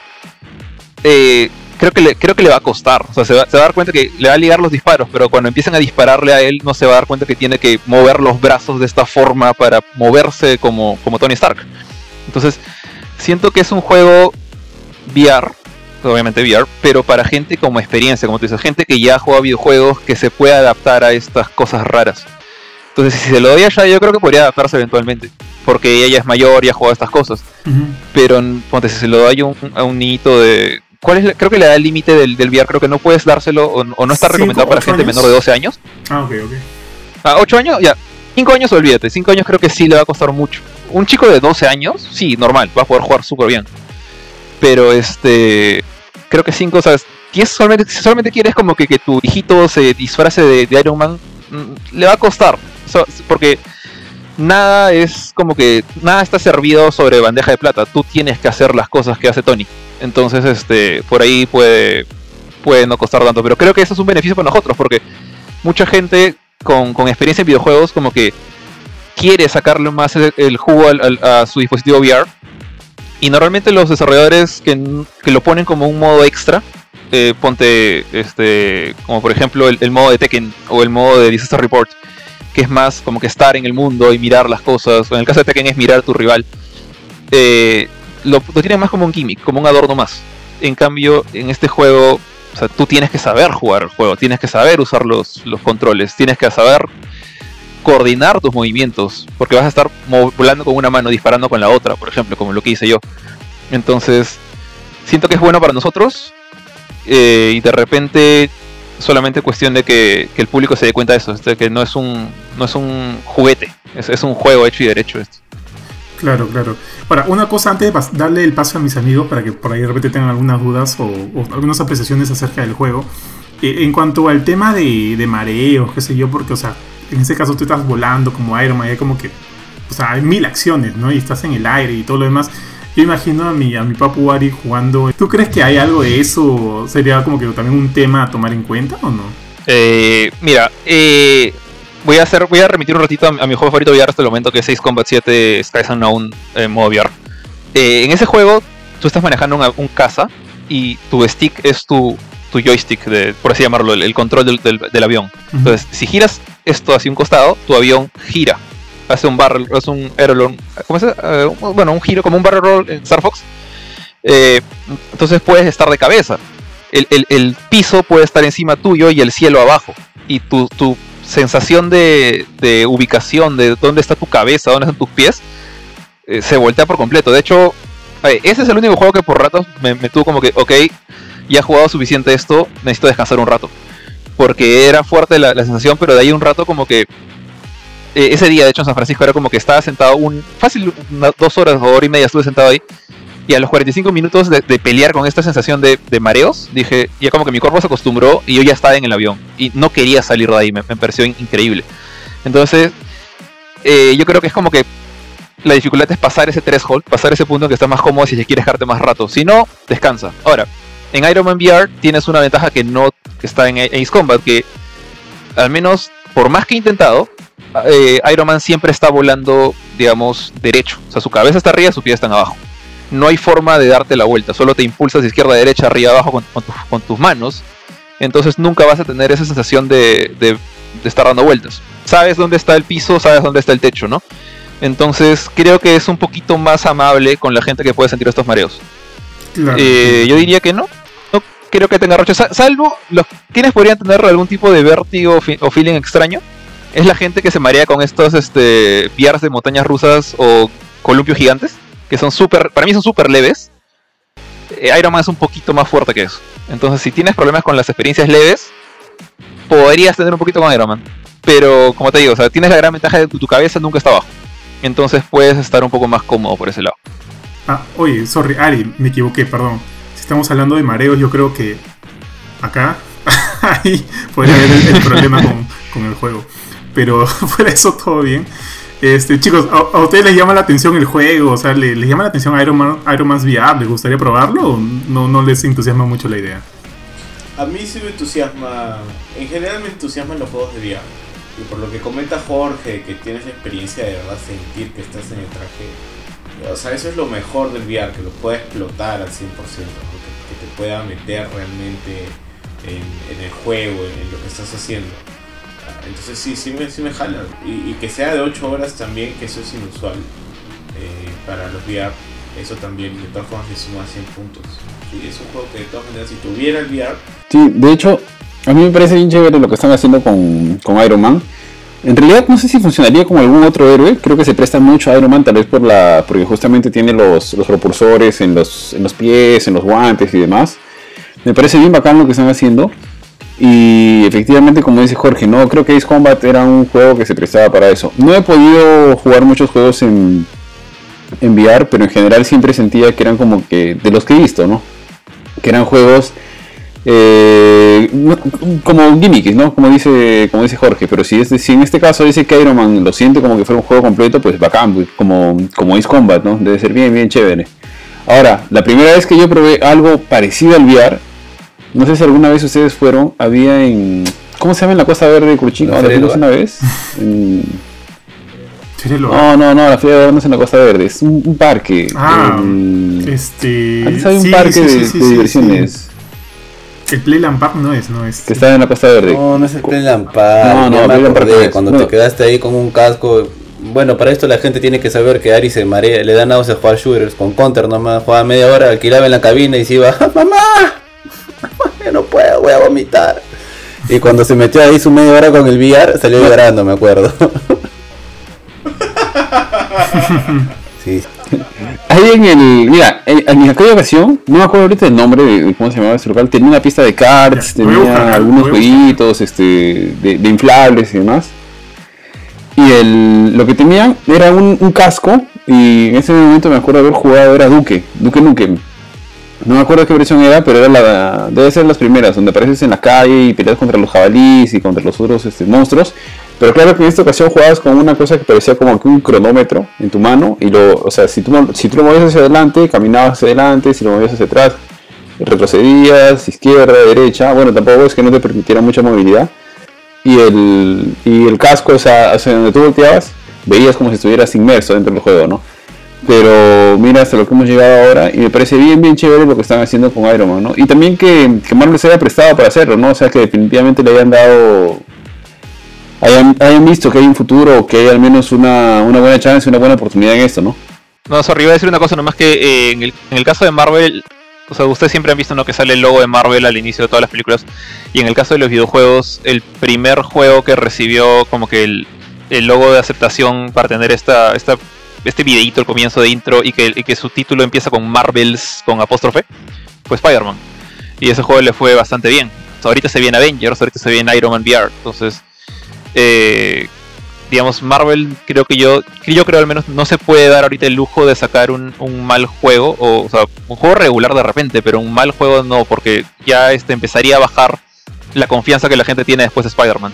O sea, antes de eso tenemos cosas feas, ¿no? Como los juegos de las películas de Thor, o los, juegos de Iron Man 1 y Iron Man, Iron Man 2. Eh, este, no sé, en cierta, en cierta medida, Marvel vs. Capcom 4, o sea, In- Infinite. Entonces, ahorita, ahorita la cosa está mucho mejor. O sea, ahorita siento yo que la gente cree que un juego que empieza con Marvels es sinónimo de calidad. Entonces, si eso cambia con este juego con Avengers, ahí no les conviene. No le conviene a Disney, no le conviene a Marvel. Y obviamente a los desarrolladores. Una consulta. Ultimate Alliance de Black Order, el de Switch, también es Marvel's Ultimate Alliance. No me acuerdo eso. Ahí es raro, porque, o sea, el, la... No, no, no es, creo que no es Marvels, es Marvel Ultimate Alliance. O sea, es como... eh, Es parte del título, no, no es un sello de Marvels con apóstrofe S, pero creo que ese juego también es parte de la nueva camada. No sé que también le fue. Tienes razón. Marvel Ultimate Alliance 3. No es Marvel. Sí, sí. Perfecto. Ya, bueno. ¿Qué tal le fue? Le fue más o menos. No fue un muy buen juego. Yo lo jugué y ahí nomás, ¿ah? Quedan, quedan medias. Kurchin, quiero que, quiero que me cuentes. Mira, vamos a agilizar un poquito esto porque he visto que estamos como que tomándonos mucho tiempo. Quiero, eh, cuéntame, Kurchin, ¿cuál es como que el juego que más esperas ahorita del año? Pucha, hay varios. Creo que de los que tienen fecha confirmada, el que, el que más espero es Cyberpunk. De ley y de lejos es Cyberpunk. Sí, el juego se ve increíble. La temática de Cyberpunk, o sea, que está basada en el libro, también es bien paja. Es como, para resumirlo, para ser redundante, es como GTA, pero Cyberpunk. y es, pucha, yo he visto los gameplays. Parece que las historias. Y aparte que tienes de respaldo al desarrollador de The Witcher. Se han tomado un buen tiempo. Creo que en general es uno de los juegos que más, o sea, que más me llaman en, en general en la industria de los videojuegos, no solo en este año. Oye, de hecho, este, sí, bueno, obviamente esta semana salió como que un nuevo tráiler de, de lo que va a venir, lo que va a ser el juego. Aparte como que de las first impressions de varios medios que han tenido la chance de jugarlo. Asumo que han jugado en la versión en PC, porque no, no, no he leído nada que tenga que ver ahorita en- con consolas. Pero también, este, no sé si han visto, pero Digital Foundry, la página, ¿conocen a la web Digital Foundry? Sí, sí. Sí, sí, sí. Sí, claro. La web Digital Foundry como que ha, salido a decir que lo, si bien lo que, lo que han mostrado ahorita últimos se ve bastante bien, como que ellos sienten que podría verse incluso mucho mejor. O sea, lo que ellos asumen es que este tráiler mostrado pertenece a un footage sacado de, de consolas de actual generación. Porque como que sienten que no se luce el ray tracing, si es que hay. Hay temas ahí de, de, de detalles que como que no se lucen tan bien. Lo que están asumiendo es que lo que estamos viendo ahorita, lo que hemos visto en la semana es videos de lo que vamos a usar, los que tenemos consolas de esta generación es lo que vamos a jugar, ya que obviamente no, no respondería a lo que una PC high-end podría hacer. Pero obviamente igual se ve bastante bien el juego, se ve, se ve increíble. Este, no sé si a ti te llama la atención o no, Ari. Sí, de hecho, mira, Cyberpunk es uno, y cuando me toque responder voy a decir otro juego, ¿ya? Pero Cyberpunk es uno de los juegos más esperados, está detrás CD Projekt Red, el estudio creo que es este polaco, si no me equivoco, los que están detrás de Witcher, como mencionó Kurchin. Y a mí me gusta toda la temática de Cyberpunk, eh, para quienes, eh, si, hay alguien que no, no, conoce y piense que estamos repitiendo el nombre, el Cyberpunk es como que un subgénero, un género de... una temática, ¿cierto? Corrígeme si me equivoco, es una temática que mezcla bastantes elementos de tecnología, que, nace creo con, este, o perdón, que tiene varios representantes en, algunas películas, como por ejemplo algunas de mis favoritas que son como Blade Runner, o en algunas series que también son de este tipo, puede ser un anime, si no me estoy equivocando, Benito, Cowboy Bebop, no sé, pero...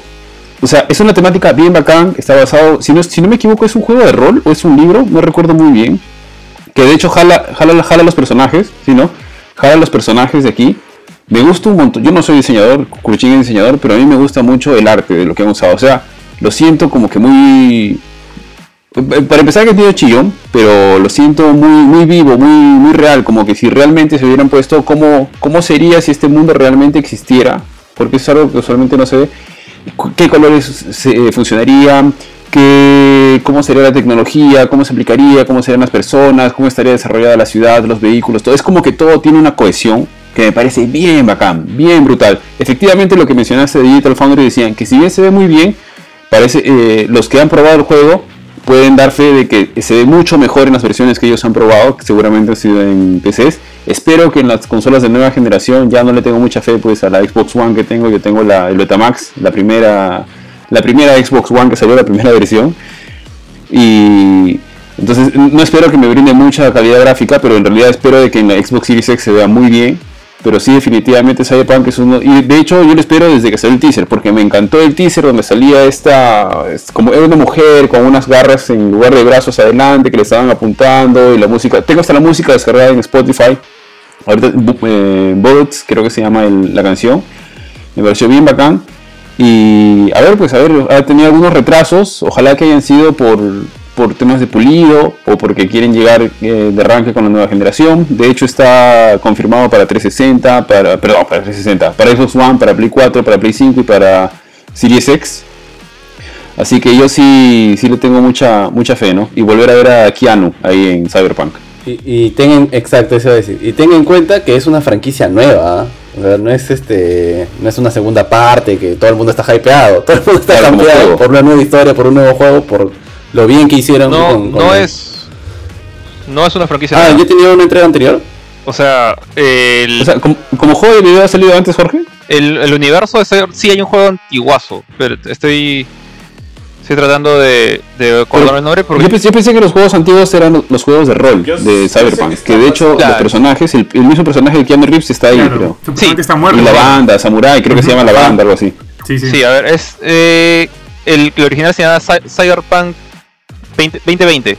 Pero no, sí, creo, creo que tiene razón. Creo que no es un juego, este... No es, casi seguro que no es un videojuego mismo, si no es un juego de papel y lápiz. Sí, sí. Es un juego de rol. Juego de rol. Sí, creo que son juegos de rol. Sí, creo que son juegos de rol. Todos son juegos de rol. En este caso han adaptado creo que era, Antes era. Sí. Porque yo recuerdo haber leído un libro, no me acuerdo si era un libro o algo. A lo mejor he leído lo que han creado con rol que era 2045. No era tampoco 2020. Es. Sí, creo que hay, como tres versiones, si no estoy mal. años, porque el juego de rol 2020, solo se llama Y simplemente le, van, le ponen los años conforme van actualizando las reglas del juego. Claro. Y la temática también del juego. Claro, es, Dale, dale, dale. Es, una cosa como. No sé si es una buena comparación, pero como Warhammer o como lo, la, el universo de, de, de, World of Darkness, donde está Vampire, donde está Werewolf, algo así. Algo así es, tal cual. No, yo iba a decir que como, videojuego grande sí creo que es la primera vez que llega a, a este nivel, ¿no? Yo creo que sí, pero Red es, es bien ambicioso el momento de hacer este tipo de juegos, como ya lo demostró con Witcher 3 y, y, la verdad es que espero. Eh, ese es el juego que más espero en realidad de los que vienen. Bueno, un poco de Star Wars que ya lo comentaremos quizás, pero es el que vengo así esperando. Ya lo tengo comprado incluso en preorden. Así que ¿Ah, sí? Bien, bien, Benito, ¿ah? bien. ¿De, de lujo o la estándar? No, el estándar nada más. Tengo que cuidar mis gastos. Estaba pensando bastante entre si este o Marvel Avengers es como que el, más esperado de lo que queda del, del año, post, post julio.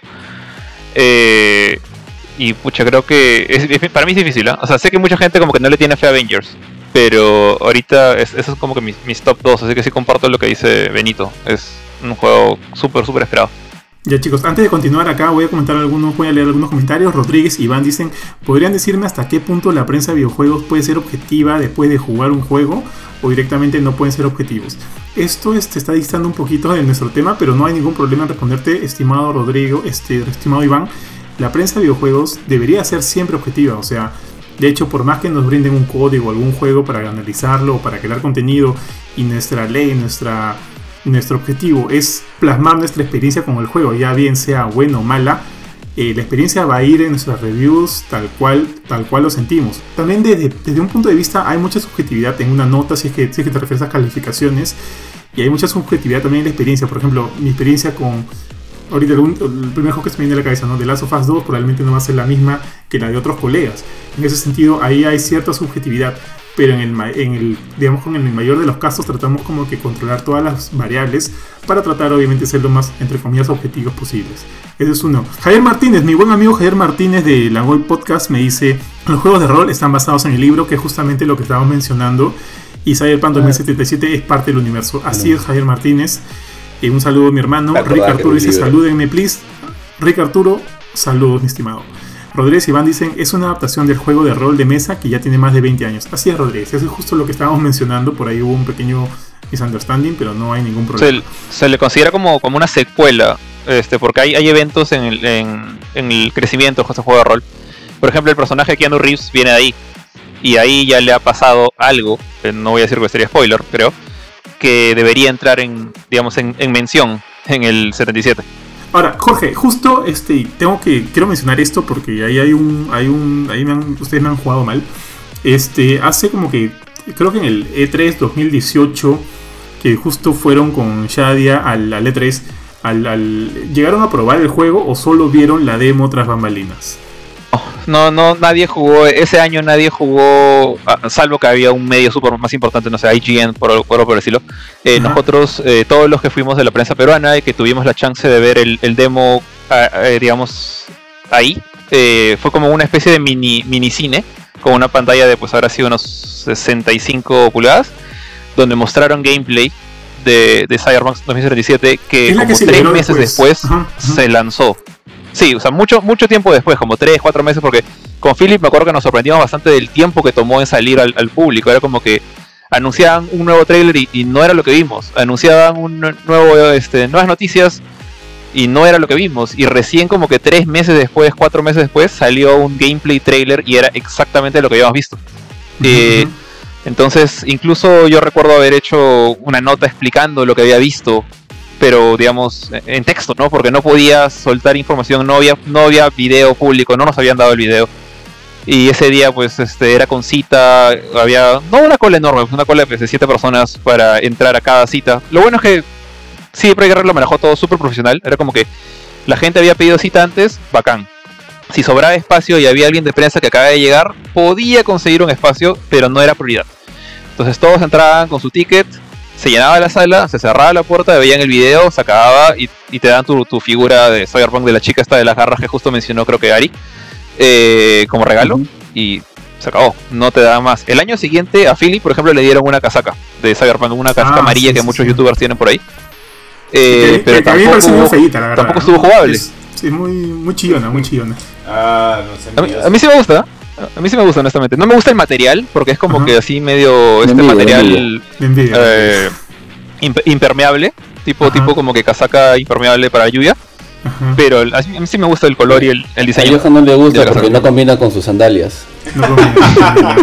Ah, las clásicas. Las Que clásicas. él casi se calla. Para la gente que no sabe. Johan casi en su matrimonio va con sandalias. De hecho, de hecho si, si me dan En unos segundos puedo traer acá el, el- el regalito mientras van Dale, hablando dale. para mostrarlo a la, a la cámara. Sí, de hecho, le vamos a ver, ¿Sabes le vamos a me pedir. parece bien paja de. Cyberpunk? Justo Que yo quiero hablar de ese mucho- regalo, ¿ah? Justo dale. yo quiero hablar de ese regalo. Perdón, Curchin, dale, dale, dale. Perdón. Ah, que lo que me parece también bien paja es lo de la modificación humana y cómo lo han trabajado. Porque tú ves los personajes y tienen como que grietas en la cara y tienen modificaciones en la cara. Otro tiene, por ejemplo, Sí. un brazo puede ser Sí. un poco estereotipado y todo, pero hay, hay un personaje pues este negro que tiene todo el brazo dorado. Y en lugar de tener los dientes de oro, sus modificaciones son así como doradas también.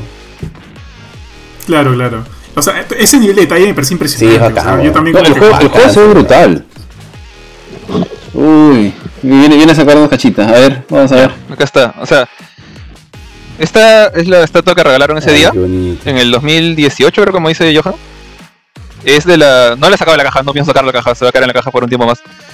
Es justamente de la chica esta que dijo Ari del, del teaser original, ¿no? Ah, El primer tráiler. Sí. Sí, sí, sí. Y curiosamente eh, tenemos una cada uno, Shaya y yo, y una de ellas, no sé si esto es bueno o malo, tiene dos manos izquierdas. Tenemos una con error. Ya, justamente. Eh, internet a, a- a- su precio, su y la gente le decía, no la vendas, esa cosa va a valer más que cualquier otra estatua. Así como la, la Samu dos cañones. Claro, ya con eso te compras un, un depa como el que tienes en GTA. Ja. Miren, creo, creo que ya tengo mi respuesta, porque lo que yo iba a comentar es lo siguiente. Ese año Shaya fue este como parte del equipo de Gamecore a- al E3 y todo chévere, qué sé yo. Y cuando regresó me dijo, oye Johan, no sabes, en el, en el stand de, de, de, de, Bethesda, iba a decir, en el stand de CD Projekt Red nos dieron esto.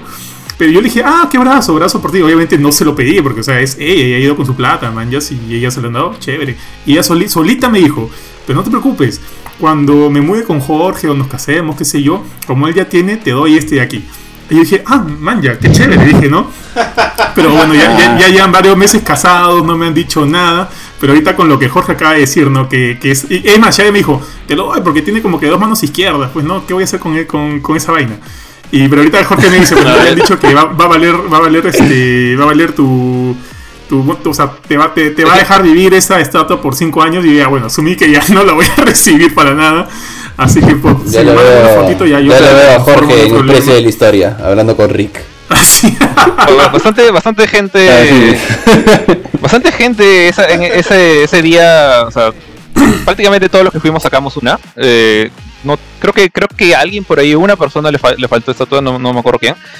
Pero A la que piña. ¿Qué no, piña? no eres el único, ¿ah? Ba- Bastante, bastante piña. gente desde acá diciendo, diciéndonos, guárdanos una, guárdanos una, pero es que era imposible, o sea, honestamente, tú salías con, entrabas con un ticket y ese ticket te lo convertían en estatua y te ibas, y ya no podías volver a entrar así Project en otro Claro, día, lo- o sea, de repente con una jugada super shady, pero ¿para qué, para qué meterte en problemas, no?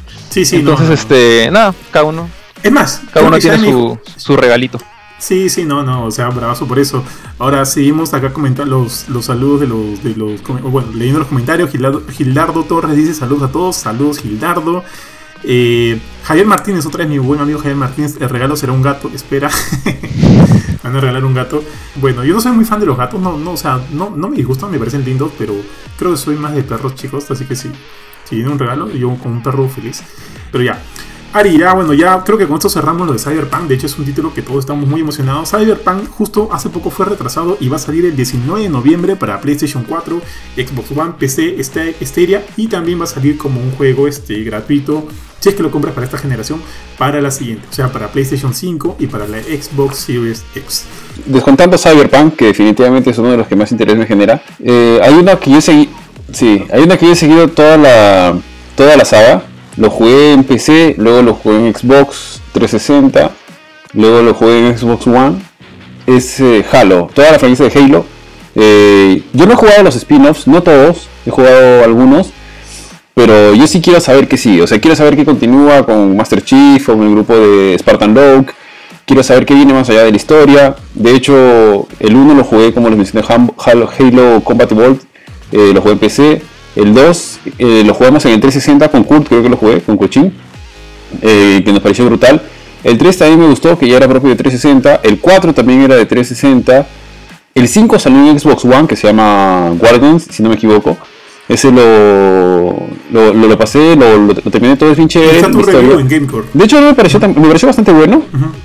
Sí, de, de- de las, de las pocas que hice, creo que fue un inicio. Me pareció bastante bueno el, el juego, para serles franco. Y, está, y quiero saber qué, qué va a suceder. De hecho, se mostró una, bueno, no es una cinemática, es una captura que tiene algo raro en realidad. No sé, no sé si es la calidad, la calidad gráfica, o sea, tiene algo bueno en la parte gráfica, pero algo raro en la iluminación o la textura, no sé exactamente qué es. Pero quiero ver, o sea, y además porque siento que Microsoft siempre le pone punche, o sea, las dos franquicias más fuertes que tiene Microsoft son, y de hecho la más importante para ellos debe ser Halo, porque es la, la que le ha dado a la que le ha metido punche por bastante tiempo y es una de las más populares a nivel, a nivel mundial y probablemente también en Estados Unidos, porque el multiplayer en su momento creo que fue un, un punto de quiebre para los FPS en, online, porque cambió y, puso muchas cosas en, la mesa que después muchos han adoptado, muchos modos, el, sistemas de juego y demás. Entonces, me gustaría ver qué está haciendo con Halo Infinite, que es lo que se viene. Y ojalá, pues, ojalá que pueda cumplir y que esté a la altura del hype. Finalmente creo que en julio vamos a ver. Hace poquito se liberó un teaser que era solamente un, un fondo de pantalla con un audio que la gente se hypeó. Y bueno, lo bueno es que viene con el Game Pass, va a estar incluido, así que el día 1 lo tendré descargado. Bueno, en el Game Pass creo que tienes que descargar el día que sale, no puedes descargar antes. Entonces tendrás que descargarlo pues todo un día seguramente por lo que pesará. En el Xbox One, aunque ya con la cercanía del Series X y cruzando los dedos, ojalá que pueda comprar uno, o mejor dicho, con un poco de suerte, ojalá que pueda comprar un Xbox Series X pronto. Hasta podría aguantar un poquito para ver ya cómo es la experiencia en eso, ¿no? Pero yo creo que yo creo que va a ser bueno. Habrá que esperar para ver cómo, cómo va, ¿no? Pero sí, ese es el juego que yo, fuera de Cyberpunk 2077, el que más espero, Halo Infinite. Claro, claro. Eh, bueno, yo no tengo mucha experiencia con Halo, o sea, yo me compré la Xbox muy tarde, o sea, me la compré en el 2000, bueno, Mila me la regaló en el 2017, 2000, es que no, finales de 2016, la, yo tengo la One S, y, o sea, como me compré el Master Chief Collection, jugué el 1, creo que no, o sea, llegué muy, muy, o sea, o sea, le metí bastantes horas al 1, pero no terminé la campaña, porque siento que, bueno, la historia era interesante, pero a nivel de mecánicas, a nivel de todo, no ha envejecido muy bien, y eso para mí sí me ha afectado. Yo siento que ya el, el 2, el 3, el 4, el 5, lo- por más que lo tengo ahí, no lo he jugado. El Infinite, lo poquito que se ha visto, se ve interesante. Quiero ver qué ondas. Me gustaría, o sea, solo por el Infinite podría como que intentar jugar los anteriores, pero me da mucha pereza a estas, alturas. Tú, de hecho, Kurchin, eh, que, que sí has jugado los anteriores, obviamente con, con Ari. ¿Qué, qué esperas del Infinite? Del Infinite? ¿Te, ¿Te llama la atención? ¿No tanto? Lo que pasa es que yo he jugado el 2, el 3, el Reach y el 4 y yo sí un poquito que me, me- como que me decepcioné porque la 2 me pareció brutal, me pareció muy chévere, la historia me parecía paja y en el 3 se me bajó todo porque la historia del 3 me pareció muy mala y luego cuando jugué el 4 ya no me enganché tanto. O sea, a mí no me enganchó tanto como Ari, me parecía para su época un juegazo, pero no, no me enganché tanto y lo dejé. Y de ahí ya, como lo dejé, me daba pereza pasar el 4 para jugar el 5 porque si me habían dicho y había leído que el 5 era bastante bueno.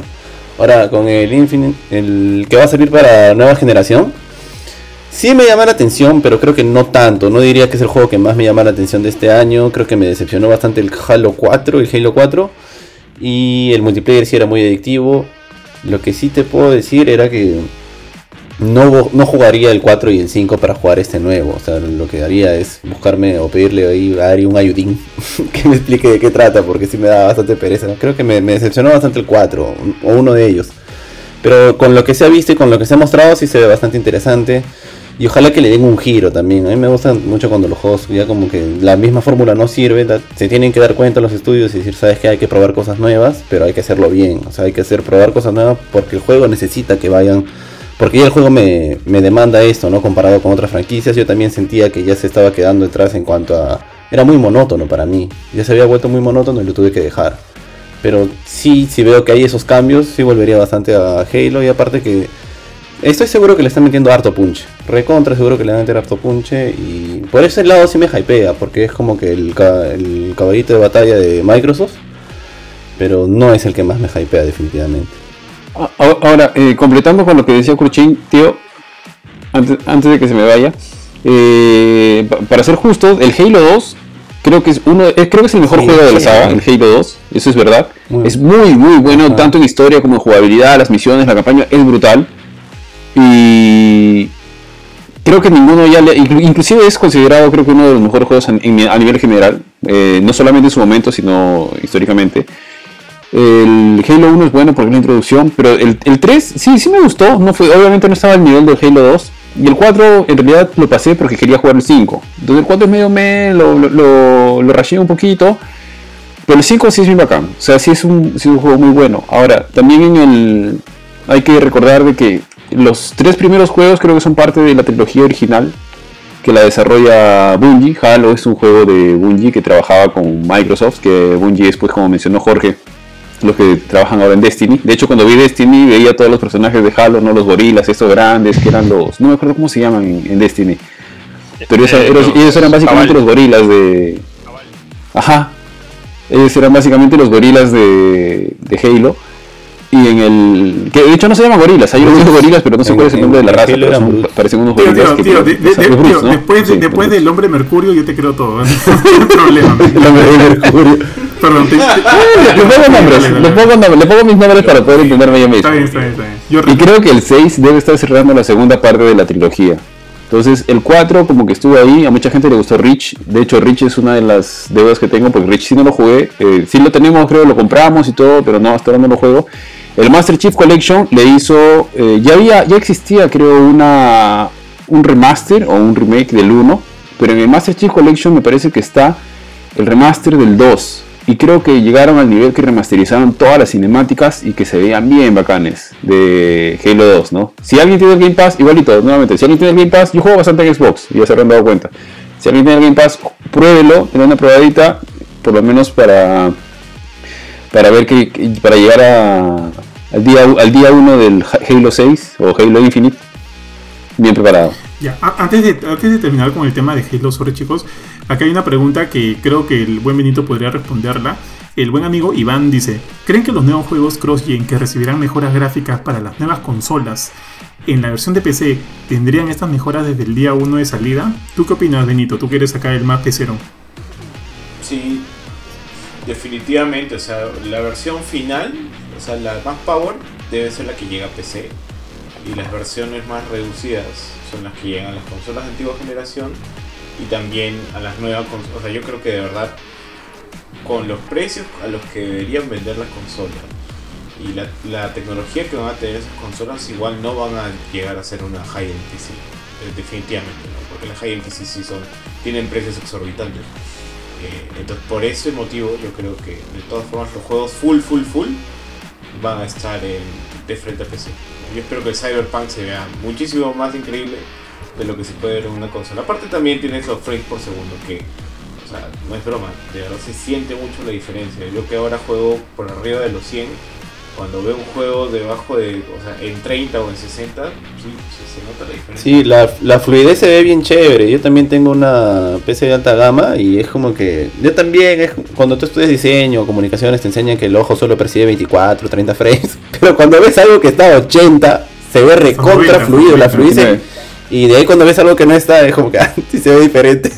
y es una sensación distinta. Ya, muchachos, Halo Infinite no tiene fecha de salida todavía, pero la idea es que salga también junto a la Xbox Series X como título de lanzamiento, así que esperamos este título para esta temporada navideña 2020.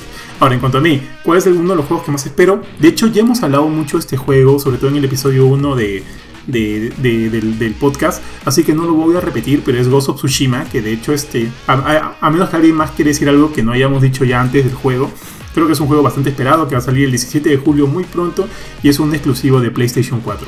Si alguien quiere añadir algo, me avisa, porque ya lo estoy tachando acá en nuestra listita, para pasar ahora sí a uno de también mis juegos, este... Bueno, este juego sí lo espero, o sea, yo quiero que Activision me nombre este embajador de Crash Bandicoot porque Crash Bandicoot 4 ya fue anunciado oficialmente hace unas semanas y se sabe que va a salir el 2 de octubre para PlayStation 4 y Xbox One por ahora.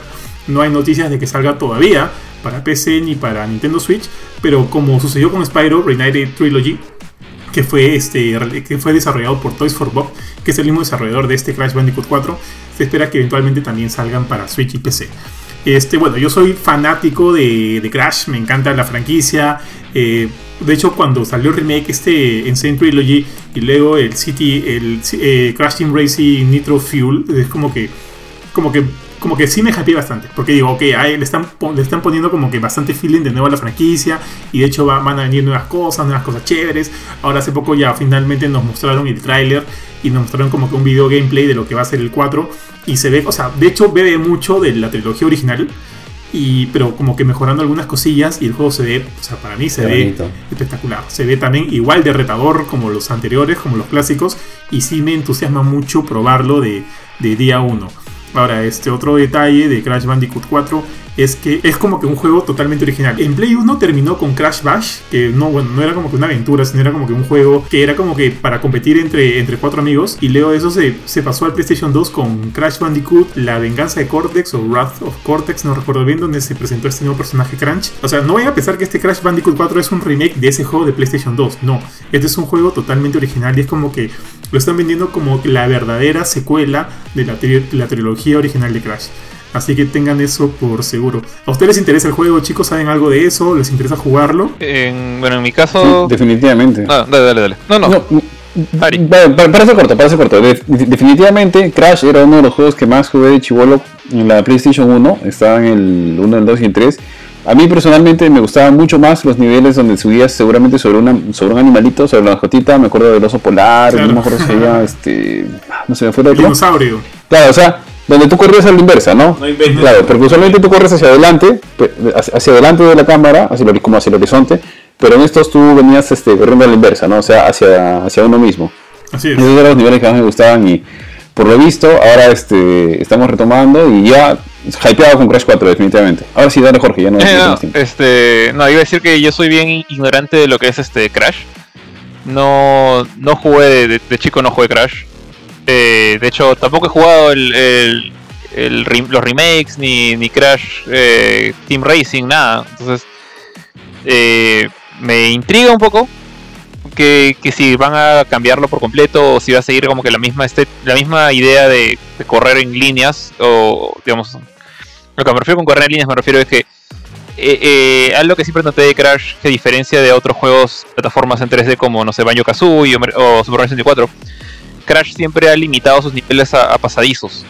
Eh, entonces este, este juego este Crash 4 mantiene esa idea o, o está haciendo algo más típico digamos mantiene mucho esa idea, o sea, por lo poco que he visto, Por- tampoco es que se, se haya mostrado mucho, mantiene mucho esa idea, o sea, la idea es que se, sea una especie de plataforma retadora, porque, o sea, van a ser pas- eh, pasillos, hasta ahorita lo que he visto, o sea, no sé si más adelante van a mostrar algo distinto, son como que pasillos, y la idea es la básica, ¿no? Llegar del punto A al punto B, como que eludiendo varias cosas entre, en el camino.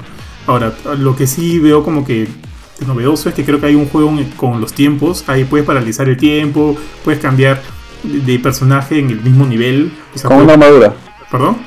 Sí, cre- creo que tienen una armadura, o sea, cuando se ponen la armadura, Ajá, eh, creo que activan un poder de paralizar el tiempo para poder atravesar algunas fases. Así es. Y como que también puedes este, intercambiar entre personajes. Y son como que de- detallitos, condimentos que podrían hacer de la experiencia un poquito mejor, un poquito más difícil. Pero, o sea, bienvenido, ¿no? Este, ese es el espíritu de Crash. Y creo que en ese sentido, o sea, a diferencia de lo que tú dices, creo que se mantiene bastante fiel a lo que, a lo que siempre ha sido. Ojalá siga funcionando. Y ojalá no, no, no se sienta como que ya muy familiar, muy de vu, sino que también en, en- en su estilo tenga como que un, un- una sensación de frescura, ¿no? En cuanto a lo, que, a lo que nos van a ofrecer esta vez. Pero sí. Ahora, este, justo Jorge, tú que estás hablando, ¿cuál es otro de los juegos que te llama la atención para este 2020? Perdón, Eh, perdón, bueno, perdón, el perdón, que, perdón, perdón, perdón, que perdón. mencionas un... Este, perdón, eh, ¿sí te di el pase Benito? ¿Sí tú mencionaste tu juego del 2020?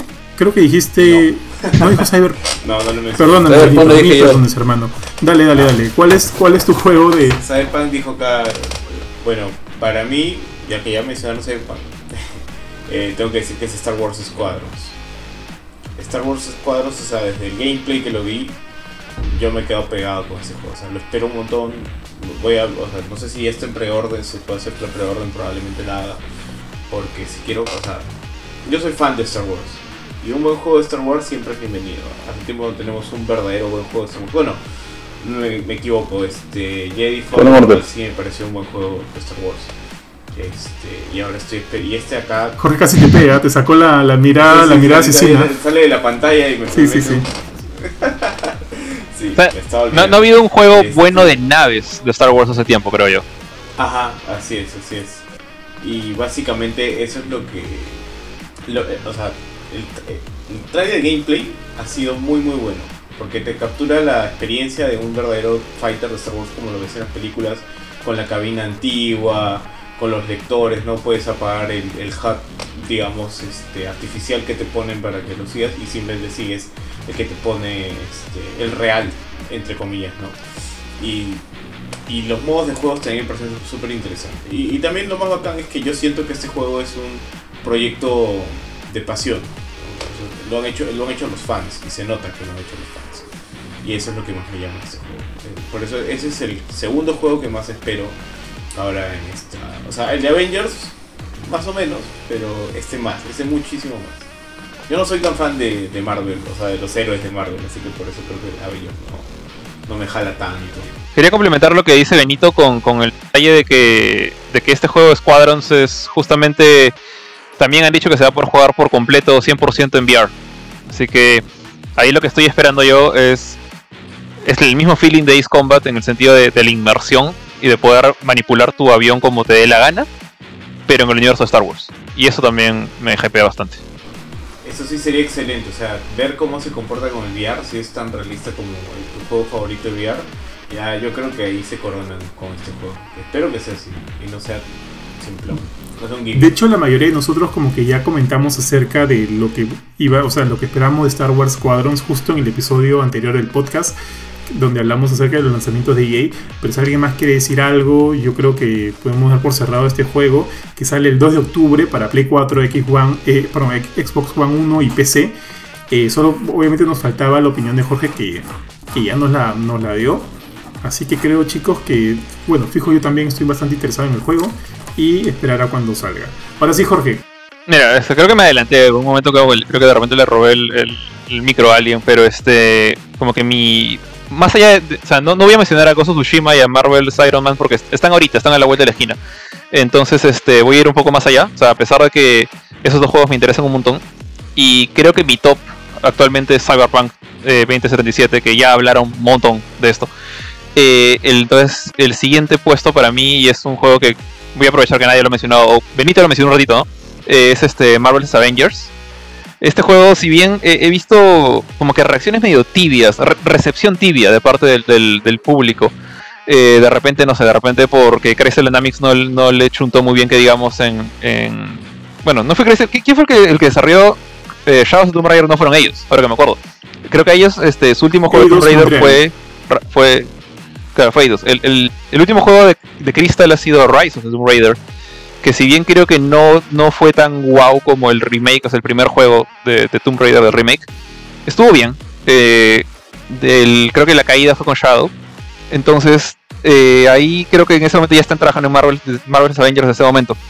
Ahora, eh, este juego me interesa mucho más por el lado single player, por el lado de la historia, de, bueno, eh, de cómo, bueno, cómo van a presentar este mundo. Me da un poquito de, no sé decir pena, pero de que no está ligado directamente, no, no lo siento, de repente me equivoco, pero no lo siento ligado directamente con el universo de Spider-Man, en el cual ya se nota que existen los Avengers porque estaba el, edificio ahí con el símbolo y todo. Eh, pero acá veo como que no hay ni, mención de, de- del arácnido ni del. en general en Nueva York, ¿no? Porque creo que toda la acción se lleva, casi toda se lleva en San Francisco. Eh, con el tema de AIM y bueno, los Avengers mismos, los clásicos. Eh, no es un eh, Ultimate Alliance en el sentido que meten hasta Howard the Duck adentro, ¿no? Sino como que se han centrado en los, en los cinco originales, menos, bueno, seis, perdón, menos Hawkeye. Entonces está Hulk, está Thor, está Capitán América, está Iron Man, está Black Widow y bueno, la, la que viene a ser nuestra, como que nuestro personaje de, de entrada, que viene a ser Kamala Khan, Miss Marvel, que me acuerdo que discutí un poco con, con Johan cuando recién la anunciaron como personaje protagónico porque yo no, no quería como que un juego de Miss Marvel, o sea, a pesar que el personaje me parece entretenido, yo quería un juego de los Avengers. Entonces, pero viendo cómo la están planteando a ella como que la chica nueva que está entrando a esto y en cierta manera la, la sangre nueva que los que los motiva a todos a volver a ser superiores después de esta tragedia que, que pasa al inicio del juego con, con la muerte del Capitán América, con la destrucción de San Francisco. Entonces, esa es la parte que más me, me, me, llama la atención. O sea, quiero este juego que creo yo eh, la campaña, creo yo que es la que más este, va hacia los fuertes, los puntos fuertes de Crystal Dynamics. O sea, basándome en lo que han hecho ellos en Tomb Raider. O sea, ellos son muy buenos en, momentos cinemáticos. Eh, son buenos también en exploración, en, un poco de una especie de Metroidvania, por así decirlo, lo que hicieron con, con Rise of the Tomb Raider. Eh, pero siento que ellos donde más se lucen son en la acción basada en personaje. Cuando, cuando saben lo que tu personaje puede hacer, eh, sea skills adquiridos, sea skills con los que naces en, shooting o esto, y lo, lucen en, lo mejor posible. Siento que eso de repente no va a funcionar tan bien cuando juegues co y esa es la parte de repente en la que no me convencen del todo, porque siento que ahí están haciendo una especie de. de no decirle un MMO, es una especie de Destiny. O sea, es un, es un juego de acción con capacidad de MMO eh, y creo que ahí como que veo las imágenes y me da PTSD de Anthem. Entonces me da un poquito de miedo por ese lado. Eh, pero pero quiero confiar en, esta compañía que solamente, o sea, que nunca ha hecho nada malo, ha hecho algo regular con, con Rise y, no son, digamos, responsables de Shadow of the Tomb Raider.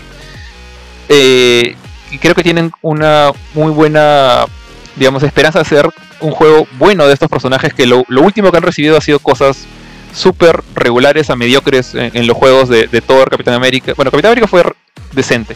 Los juegos de Thor y Iron Man para Play 3, eh, que ya la gente ni se acuerda de ellos, porque eran juegos basados en películas y no los hicieron bien, lo hicieron apurados. Entonces, siento que eh, Marvel ha puesto la confianza en Crystal Dynamics por algo, porque está agarrando a, los héroes, o sea, no está agarrando a, un héroe que, que casi, digamos, todo el mundo conoce desde hace años de años como Spider-Man, sino está agarrando a los héroes que, ahorita están de moda en, los Avengers. Y les está dando a ellos la confianza de hacer este juego, junto a Camouflage con Iron Man VR. Eh, y nada, no, no siento, en base a lo que he visto, que estén haciendo algo malo. De hecho, quiero jugar ese juego, quiero probar los ataques combinados con los héroes, quiero ver ese tema de, de conseguirle las armaduras a Iron Man o, o los martillos distintos a Thor, esa parte de RPG me, llama la atención. Me preocupa que lo conviertan en un juego por servicio. Esto de que todo el tiempo estás viendo la actualización y regresando para hacer un nivel más, para sacar la, la armadura de Odín para Thor y cosas así. Eh, y por eso que mi, gran interés está en la campaña. Lo otro, bueno, ya veré si me engancha lo suficiente para jugarlo constantemente. Pero quiero creer que van a ser una, gran campaña con estos personajes que, que, tanto me gustan y que creo que ahorita a mucha gente, muchísima gente le gusta. Entonces, nada, les doy el, por el lado, no el beneficio de la duda, les, doy mi confianza en que este juego va a salir bien. Y nada, es, este, estoy esperando bastante, bastante de ese juego. O sea, sí, sí los trailers, eh, te voy a ser franco, no, no me llama mucho la atención. No me gustó mucho lo, que he visto en general. Me, gustó ver a, a Modok, que era una aparición después de, al menos no recuerdo haberlo visto en un papel, o al menos tan relevante, después de mucho tiempo. La última vez que recuerdo haberlo visto estaba en Marvel vs. Capcom 3, si no estoy mal, no, me estoy equivocando. En el 3, Ya. Eh, pero creo que el, juego, cuando, cuando, salió, tuvo mucha crítica, si no me estoy equivocando, sobre todo por el, modelado de los personajes, algo así. a mí personalmente no me, no me ha terminado de. Sí, sí. No me, no me terminó de, de, gustar. No sé por qué no. Quizá era porque tenía muy, muy en la cabeza los del, universo cinematográfico. Pero sí le doy el beneficio de la duda por la desarrolladora, por lo que hizo con Tomb Raider en su momento. Y lo que he visto está ahí, en mi caso está ahí, como que no, estoy del todo convencido, pero no está en mi lista de los más esperados, por así decirlo. Eh, yo, igual que Ari, este, bueno, a mí no me convence, yo creo que no me convence porque yo nunca he sido fan de Marvel, entonces no me llama mucho jugar con ellos. Eh, he visto los videos, me parece que algunos de los modos son interesantes. Igual yo jugaría ese juego, al igual que Jorge, yo iría 100% a la campaña. Pero mi veredicto final ahorita sería esperar las reviews y después comprar. Para mí. Mm, sí me llama la atención el juego, pero no es de los que más espero en este año. Lo que pasa es que también tengo el problema que... Mira, por ejemplo, cuando yo jugué Final Fantasy XV, me dejó mucho la sensación que dije, pucha, un juego así pero con los Avengers sería un golazo. El problema es que cuando lo anunciaron tal vez no lo anunciaron de la mejor manera. Porque lo que sí me gusta es que han hecho caso al público, ¿no? Cuando lo primero lo anunciaron, incluso creo que tenían otros rostros y los han cambiado. Porque me parece que Hulk este, se ve diferente y también me parece bastante que Thor está totalmente distinto a la primera vez que lo vi.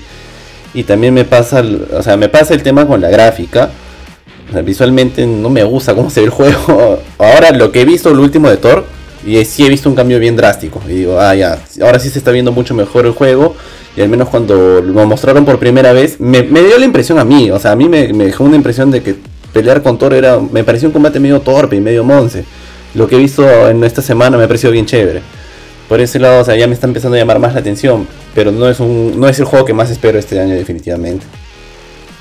Chicos, yo de hecho concuerdo mucho más con ustedes tres que con Jorge. Bueno, o sea, de hecho cuando se anunció eh, por primera vez, a mí no, no me movió el pelo. O sea, no, no, no, no, no, no movió mi mundo y es como que lo vi, me pareció interes- interesantón, pero, o sea, salió solo ese tráiler, no salió gameplay, no, solo se quedó en cinemática y de hecho no, no hizo lo mejor para venderme la experiencia.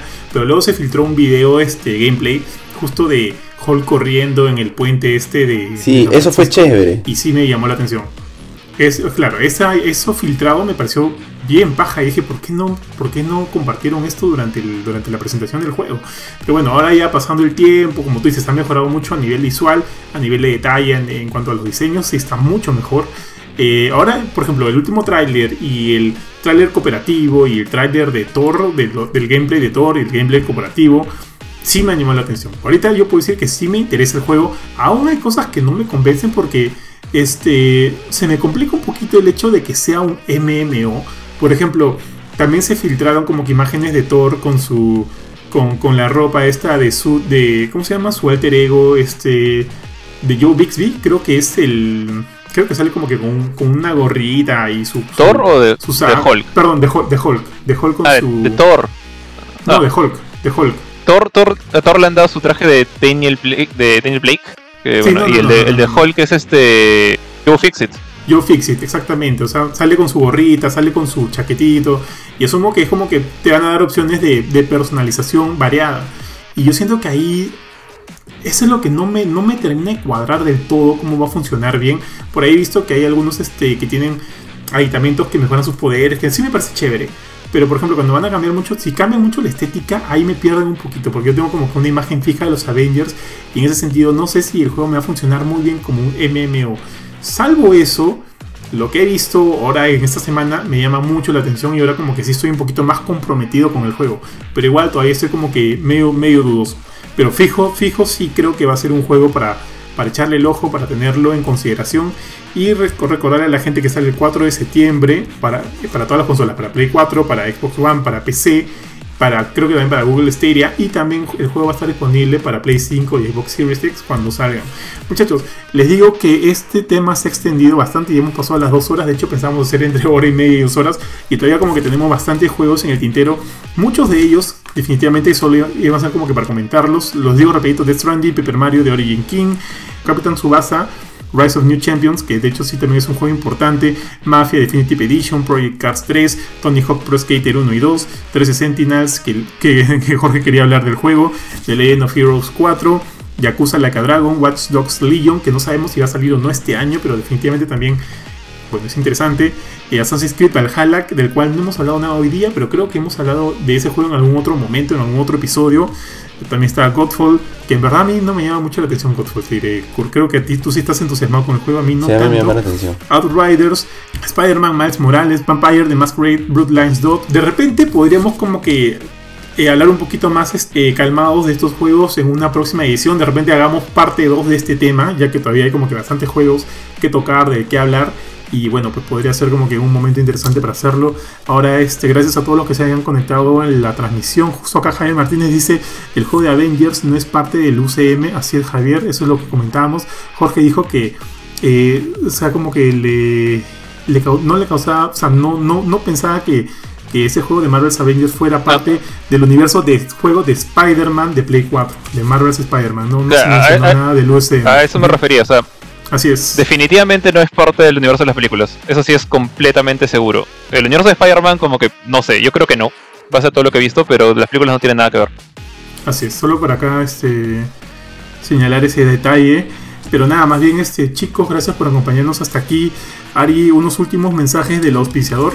Sí, chicos, eh, no se olviden de que pueden encontrar a Brudog como Brudog Perú en Instagram, que también pueden hacer sus pedidos por WhatsApp de delivery, aprovechando pues estos días que están aquí viendo una película, jugando un juego, al número 9581-92425. Los deliveries son solamente para mayores de 18 años y recuerden que tomar bebidas alcohólicas en exceso es dañino para la salud. Y la verdad es que recomendadísima la cerveza, creo que es bastante buena, desde la panquita, la, la Elvis Juice, la Zombie Cake y la... ¿Cómo se llama la que tiene este bonito? La que es Indie. este, Indie. la más light. Indie Pale. sí. La, la indie, la indie, esa también es muy buena. Así que chicos, aprovechen ahí con Brewdog. Saludos para los chicos de Brewdog también. Así que gracias Brewdog por, la, por el auspicio, por la confianza en nosotros. Y bueno, nada, decirle a todos los que nos han acompañado hasta aquí, muchas gracias por su atención, por su tiempo, gracias por los comentarios, gracias por las compartidas. Chao chicos, un gusto tenerlos, los, los espero, los esperamos el próximo viernes. Vamos a tratar de mantener el horario para que siempre estemos en, en la misma hora aquí. Y ya nos vemos la siguiente semana y por ahí hacer algunas interacciones para que esto sea un poquito más este para poder tener más, más generación de, un, de una interacción, valga la redundancia con ustedes. Eh, bueno, chévere dar, digamos, darle chance de hacer un nuevo episodio, de hablar de este tema bien interesante y que, bueno, se alargó un montón. Eh, y como que compartir cuál es el, interés de cada uno, ¿no? O sea, por ejemplo, tú estás ahí como que abanderado de Crash. eh, yo aparentemente soy el, el- como que el más interesado en Avengers acá. Y creo que a todos nos encantó Cyberpunk. Entonces como que nos damos cuenta un poquito cada, cada, digamos, por dónde, por dónde apunta cada uno en, los gustos de videojuegos. Pero al final, este, bueno, todos estos juegos deberían salir este año, así que parece ser un año interesante y estaremos atentos, estén atentos también a todas nuestras transmisiones, cobertura. Nos vemos en una próxima ocasión. Bueno, muchas gracias a todos por acompañarnos. Espero que la próxima semana nos volvamos a ver. Nos vuelvan a dar sus comentarios para poder absorber cualquier duda que tengan. Y también si quieren hacer bromas acerca del cabello de Kurt, son bienvenidos. Este, y espero verlos la próxima semana y que no haya problemas técnicos y siempre salgamos a la misma hora. Así es. Justo yo también iba a preguntar qué pasó con a dónde se fue Kurchin, pero ya, ya regresó. Kurchin, tu, tu despedida, por favor, mi amigo. Chao chicos, muchas gracias por habernos acompañado otra vez en otro episodio del Gamecore Podcast y de verdad esperamos verlos en el siguiente episodio y por favor déjenos sus comentarios y todas sus sugerencias para poder seguir haciendo de este programa algo mucho más divertido. Dale chicos, muchas gracias a todos por la compañía. Yo soy Johan y también me sumo a la despedida.